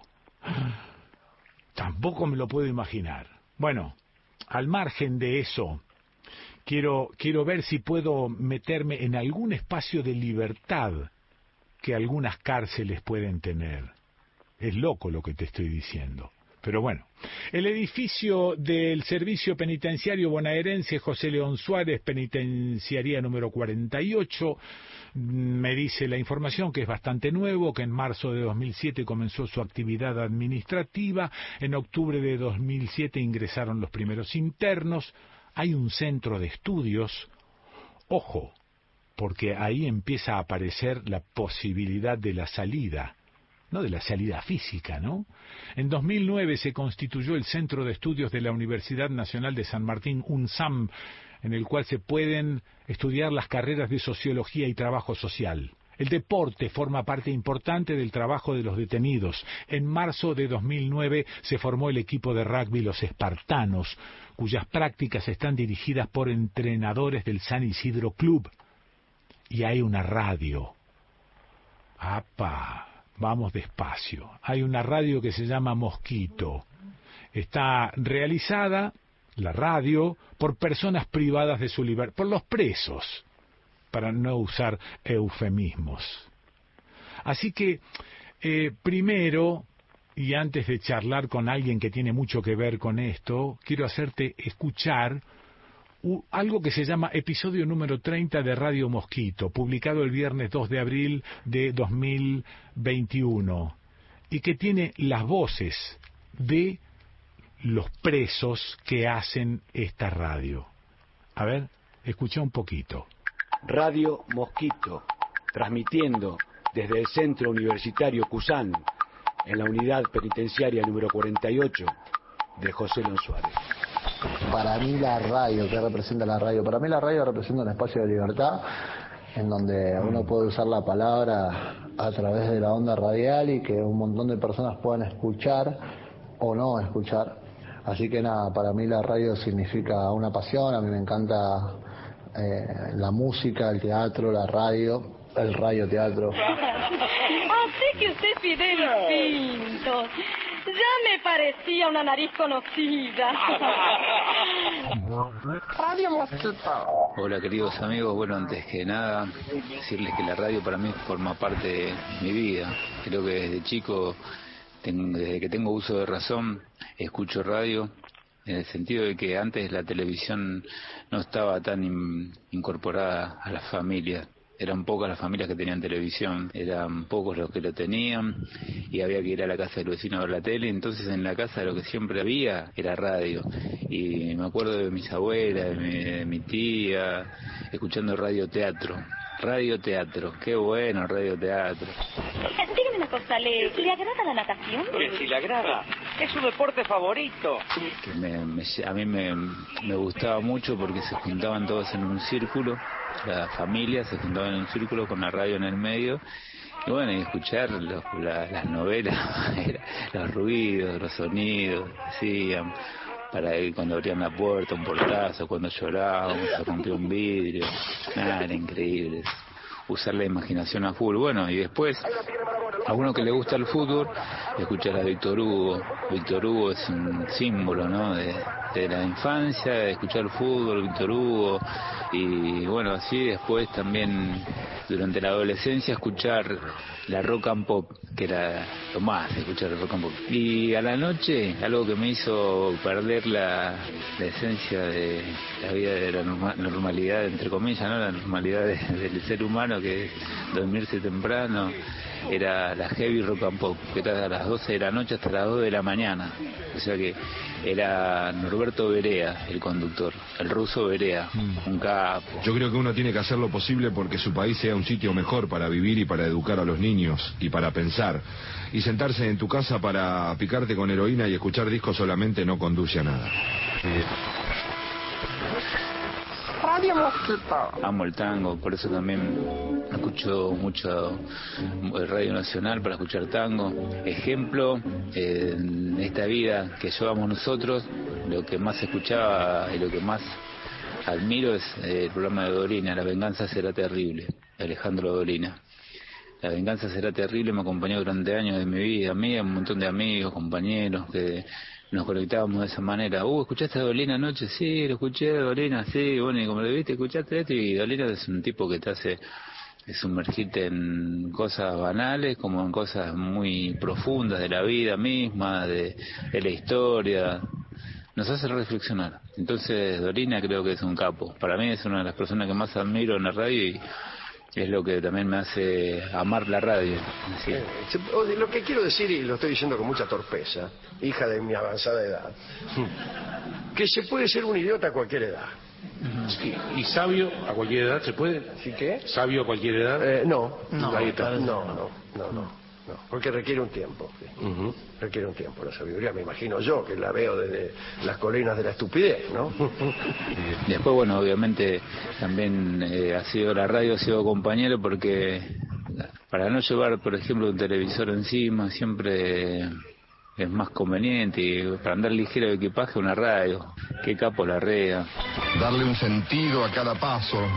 Bueno, en fin, la radio para mí es algo fundamental es compañero eterno. Hasta ahora, en este momento, siempre la radio es eh, el compañero ideal para uno, ¿no? Porque va a estar todo el día presente. Uno tiene que ir buscando simplemente a las personas, a los locutores que nos lleguen al alma y que nos hagan eh, esa compañía que necesitamos. Y aparte también eh, es, un, es, es un amigo que uno busca y lo encuentra. La radio es así. La radio está constantemente con nosotros.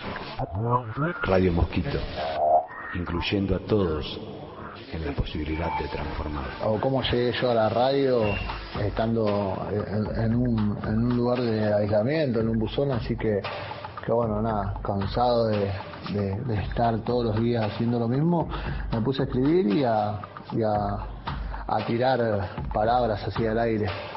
Y de una manera u otra descubrí algo que por ahí no sabía que lo tenía y, era poder transmitir eh, sentimientos y, situaciones en las cuales estaba viviendo. Algunos me, que me pensaban que estaba loco, que hablaba solo, pero bueno, en esa soledad encontré un espacio eh, que no sabía que iba a terminar en una radio, pero la verdad, para mí la radio en pocas palabras significa un espacio de libertad, de resistencia, en el cual puedo yo expresar todos mis sentimientos, ya sean en el drama o, en, lo gracioso. Así que, que bueno, nada, poder compartir este espacio junto con tantos compañeros y compañeras que, que están en esta misma situación de encierro. Nada, Radio Mosquito también que me, me, me sumó a este proyecto me genera un espacio de libertad y, de expresión popular. Interesante, ¿no? Eh, atractivo, por otra parte. Fíjate que el tipito este que habló último dijo, eh, yo no me imaginaba, o dijo algo parecido a esto, no me imaginaba que iba a terminar en una radio. Y lo que en realidad dice después me hace pensar que la palabra terminar eh, en realidad es comenzar. Nadie me dijo que yo iba a comenzar en una radio. Esto es lo que yo entendí.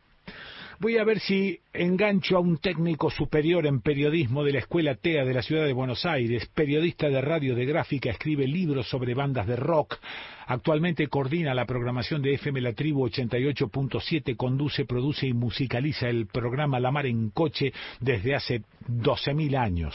Es el coordinador de Radio Mosquito y se trata de Diego Scliar. Diego, ¿estás por ahí?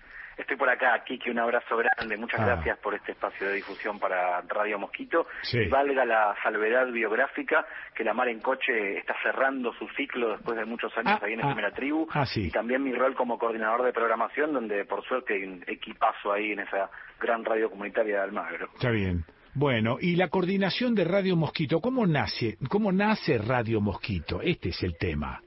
Radio Mosquito nace con el origen de la universidad, estamos hablando hace ya más de 10 años, con esta sede de la Universidad de San Martín en la cárcel 48, como bien describías ahí en José León Suárez, Sí. y casi con el nacimiento de la universidad, un preso que falleció, apodado Mosquito, empieza a insistir con la idea de una radio propia, Ajá. Eh, no bancarse más la representación mediática de lo que pasaba en los contextos de encierro, Claro. y decir nosotros tenemos que emitir nuestras propias versiones de lo que vivimos y también desarmar esa imagen entre fetichizada y violenta que apela al morbo de la población que Ajá. suele existir en los medios de comunicación. Sí.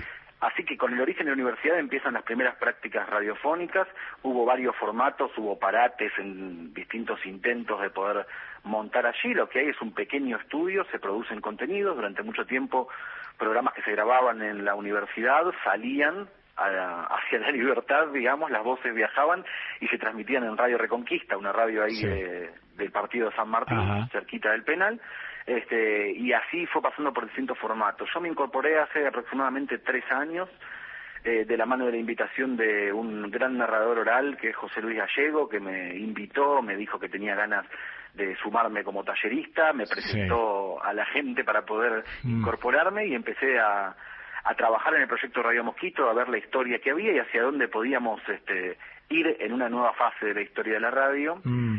Y así empezamos a trabajar con otra modalidad que es esta que acabas de compartir, de los pequeños micros Sí, este, sí. de cinco o seis minutos, Mm.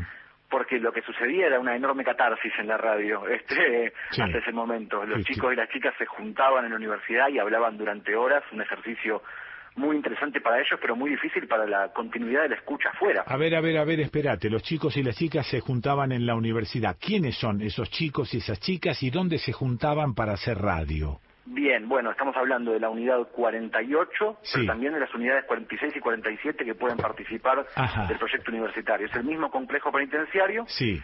y pueden eh, en la cárcel de mujeres y en la otra cárcel, en la 46, trasladarse en algunos casos hasta la universidad Sí. Para poder estudiar y hacer los talleres artísticos Esto también. está todo dentro de la cárcel. Esto está todo dentro del mismo complejo penitenciario donde Sí. funcionan la 46, 47 y 48 Sí. y la sede de la universidad está en la 48 precisamente. Y vos decís, perdón, eh, antes de seguir con el tema de la radio, vos decís que toda la imagen que nosotros tenemos desde afuera es una imagen totalmente deformada, que, eh, que en las cárceles no hay malos tratos, que en las cárceles no hay hambre. Eh, eh, eh, ¿Esto es así? Hay todo eso, desde ya que hay todo eso, desde Ah, ya que también ah, bueno. hay violencias que tenemos que analizar de dónde nacen. Sí. Desde ya que la privación de la libertad no implica la privación de derechos como la salud, la alimentación, Sí, claro. dormir en un lugar digno, Sí. Y eso ocurre lamentablemente en todos los penales de- del país, digamos, ¿no? Ajá, Sí, más ajá. allá de intentos y transformaciones y demás, pero también ocurren procesos de transformación de muchas de las personas a través de la educación. Y esto no sale. este, Esto yo creo que no sale, lo que no sale sobre todo son las propias voces de las personas privadas Eso de es, libertad. O cuando aparecen, aparecen personajes un tanto fetichizados Sí. o que tienen que haber hecho una parábola en la vida que los pone en un lugar de semidioses, de mira a este tipo Sí, sí. que era una lacra, ahora es este sociólogo, bueno. o a través del hip hop sacó un disco y todo el mundo lo conoce. Bueno, a mí me parece bien narrar esas historias, están buenas las transformaciones individuales, pero es exigir y volver a condenar a que todos hagan una parábola muy difícil en la vida. Y a veces lo que sucede es mucho más sencillo y tranquilo, personas que se repreguntan por su vida, que se preguntan por qué están presas, que se preguntan qué les pasa con la educación, Sí. qué les pasa cuando meten la mano en la tierra y pueden hacer una huerta, Sí, claro. este, qué les pasa cuando no esperan que los representen en los medios de comunicación, sino construyen los propios. Eso es. Me parece que todo eso está un tanto invisibilizado, posiblemente porque para mucha gente no tenga un atractivo comercial cuando hablamos esto de, más de, de la representación en los medios privados. Yo entiendo que en las ficciones que se suelen hacer en televisión sea bastante natural que se enfoque en la violencia, que se enfoque en el hacinamiento, en Sí, cantidad de cuestiones sí. referidas a la sexualidad y demás ajá. pero no, primero que está bastante exagerado muchas veces y por otro lado no es lo único que, que pasa, digamos. Pero bueno, entiendo que mostrar a, no sé, un pibe de 20 años que está con una condena, o ni siquiera, ni siquiera tiene condena firme porque todavía no, no, no le cayó una condena firme y todavía no sabemos si es responsable o no este, de, de estar ahí, que está leyendo un libro de, de Foucault, suponete. Sí, bueno, sí, eso sí. yo supongo que el prime time de la televisión mucho no le importa. No le importa, no, no, no, no, no, esto es así. Bueno, eh, contame también si, si realmente, ya que estamos hablando de una imagen externa, que es la mía, por ejemplo, o la de cualquiera que pueda estar escuchando en este momento, contame si esto realmente es así y si la radio representa una, una manera de salirse de, de la cárcel, un- una especie de, como si fuese un hálito de libertad dentro de la cárcel. Yo creo que sí que lo es, como lo es todo el proyecto de la universidad dentro del penal, como, como es estudiar una carrera, como Sí. es hacer talleres artísticos. Sí.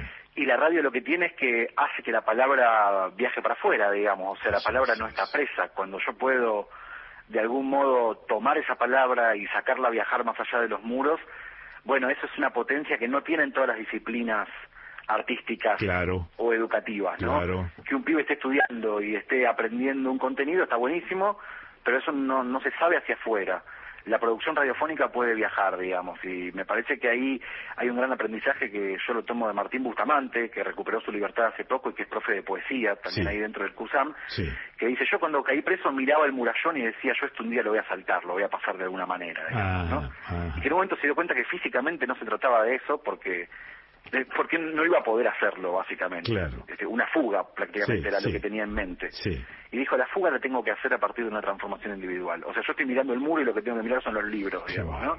y lo que tengo que mirar es a mis compañeros y compañeras y tejer conversación la radio en eso es un dispositivo alucinante para ese encuentro a veces pensá Quique que el pabellón que vos bien describías al comienzo Mm, es un lugar que está lleno de, como dicen los pibes y las pibas, de berretines, ¿no? O sea, cada, cada quien viene con su berretín de la calle, con una manera de hablar, con una Sí, manera de sí. contar su historia. Sí, señor. Y a veces el propio pabellón, por su lógica de hacinamiento, por el tipo de jerarquías que se arman, no termina de armar un espacio de diálogo sobre otras cuestiones, ¿no? Y me parece que cuando uno traslada esa conversación de pabellón a una luz roja de radio que se prende, a una consigna ok. que podemos tirar desde la docencia o la coordinación, Sí. cuando proponemos otros ejes de conversación, asoma otra manera de charlar.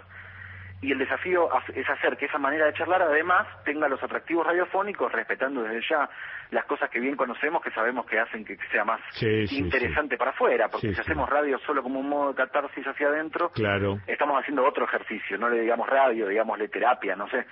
Este, pero me parece que cuando uno piensa que está comunicando con el afuera, hay ahí una cantidad de ingredientes que hay que aprenderlos también técnicamente. Sí, ¿y hay algún tipo de, no digo censura, sino de limitación de lo que el, el preso, para no usar eufemismos, lo que el preso quiere manifestar y decir, o es el mismo preso el que dice, tengo que laburar con cuidado en esto? Yo no trato de no tener desde la coordinación un espacio de, de censura acerca de los temas, pero trato de tener los cuidados pertinentes de saber que yo voy a dar un taller y salgo. Ajá. Yo no me quedo en el contexto de encierro, Ah, yo no sí. tengo un guardiacárcel en la puerta de mi No, vida. no, no, no, no, no. Muy bien. Este, muy entonces, bien. eh, Muy bien, muy bien. Conozco bastante bien los cuidados pertinentes que no quitan denunciar injusticias. No, no, no, no, no me refería específicamente a eso, ¿no? Me refería justamente a esto que estás contando. Un cierto cuidado porque vos salís de ahí. Sí, desde ya, desde ya. De esos cuidados, yo creo que los tienen los mismos participantes, los mismos presos y presas, Sí, claro. Este, a la hora de pensar de qué hablar y en qué tono hacerlo. Seguro. Después de todo, creo que esto lo, lo sabés muy bien, Quique, por tu trayectoria. Cuando se prende la luz roja, más allá de todo el corazón que le ponemos y eso, Sí. empieza a tejerse un modo de ficción. Sí, señor. este y no, no negamos eso o sea no voy a decir lo que producimos en Radio Mosquito es la verdad sobre los penales No, no, es un recorte claro. pero nosotros decidimos ellos deciden cuál es ese recorte Decime técnicamente cómo se difunden estos programas, estos episodios como el que acabo de escuchar. bueno los producimos eh, ahora con una semipresencialidad de mi parte yendo poquito y con muchos cuidados Eh, estuvimos todo el año pasado produciendo a partir del teléfono básicamente Claro, claro. por mensajes de audio Sí. este, incluso se comunican al interior del penal entre gente que no se puede estar viendo, que está en distintas dependencias o pabellones, Sí. este, y se comunican a través del teléfono y vamos produciendo un poco hacia distancia. Además tenemos un pequeño estudio que lo estamos usando con muchísimo cuidado y protocolo, No, claro, usar, claro, claro, claro. que además lo estamos reconstruyendo porque el año pasado la universidad sufrió un ataque en el marco de un episodio de episodios de violencia dentro del penal, en varios penales del país sucedió y acá también, así Sí. que estamos reconstruyendo el espacio de radio, grabamos eso, ese material que decidimos que grabar y que hacer, yo me lo llevo, este, hago una pequeña edición en función de cosas que conversé con ellos sobre cómo se imaginan el marco sonoro Eso, eso. de lo que grabamos. Sí. Algunos de ellos también van aprendiendo herramientas de edición para editar dentro del penal, más allá de las dificultades técnicas que muchas veces hay de falta de equipamientos, de Sí, falta no, de, no, no, de claro. computadoras y demás, pero O sea de que poco me el decí- desafío es que ellos también puedan... Me decís que no tienen un transmisor y una antena de FM. No, no, no, no. Si bien está el deseo y el proyecto, Ah, claro. eso vos sabés bien que lleva una enorme cantidad de, de pasos burocráticos y por otro lado, estratégicamente habría que pensar si tenemos eh, ese dispositivo, eh, si, si podemos ocupar una programación, hacer una grilla entera sí. atractiva. Entonces Sí. estamos produciendo en este modo Sí, de pequeños micros que nos permiten distribuir entre, por lo general, en una red grande de radios comunitarias, algunas radios públicas que también emiten contenidos esporádicamente y después subirlo a plataformas digitales, en nuestro caso a Spotify y a las redes sociales de CUSAM, UNSAM, para poder este, difundirlo y aparte la duración permite que a través del teléfono se pueda como traficar fácilmente el contenido Claro, radial de cada semana claro. que dura estos 5 o 6 minutos. Diego, ¿sos consciente de que estás haciendo algo bueno, de que estás haciendo algo piola, que estás haciendo algo por los demás? Mira, No me, eh, oiga, no me suspire a mí, ¿eh? Yo eh, lo que hago es motorizarme por las cosas que veo que, que el caballo del corazón tira para adelante, ¿viste? Ah, cuando, ok, cuando el caballo del corazón tira para adelante, eso puede ser a partir de una de una acción que le hace bien a otras personas y eso se, se contagia de algún modo. Qué. No debo desconocer también que Mm. a veces sin un ámbito laboral que lo permita, estas cosas solo en manos de la voluntad y la militancia no funcionan. Claro. En ese sentido agradezco el proyecto que tiene CUSAM con, con la Universidad de San Martín para permitir que en parte las tareas que hacemos sean Sí. remuneradas, Muy digamos, este, que, Muy haya un reconocimiento por una tarea laboral en ese sentido. Sí, sí, sí. Este, entonces, eh, sí, pero también sabes que me llevo muchísimo, Kike, o sea, me llevo mucho de, Mm. de entrar a, a conversar con vidas que son muy distintas a la mía. Sí, sí. Entonces, eh, Hay un te digo, te- te enriquecimiento, sincero, a veces adquiero un nivel de conversación o adquirimos un nivel de conversación dentro del penal Sí. sobre temas Mm. que después en la libertad son muy difíciles por la cantidad de aceleres que tenemos en nuestras vidas, por las prioridades económicas, estructurales, de las condiciones y demás, que es cada vez más difícil juntarte con amigos y hablar, por ejemplo, de los sueños, o hablar del miedo a la muerte, Sí. o hablar de la diferencia entre los sonidos de la mañana y de la noche, Sí. o hablar sobre el futuro. Y yo voy a Radio Mosquito y hablamos de esas cosas. Qué bueno. Diego, este, bueno, gracias por este ratito, esta pintura, este acercamiento a eso que nos por ahí nos resulta bastante ajeno y ahora me parece que ya no. Así que muy amable. Un fuerte abrazo, Kiki, y gracias siempre por la difusión de estos proyectos. Gracias. Bueno, lo escuchaste, sí, lo escuchaste y, lo escuchaste con atención, ¿eh? Ajá, Diego Scliar, con K, ese K, Diego Scliar. Eh, ¿Y dónde lo escuchaste? ¿Y dónde lo vas a escuchar? En Estudio País.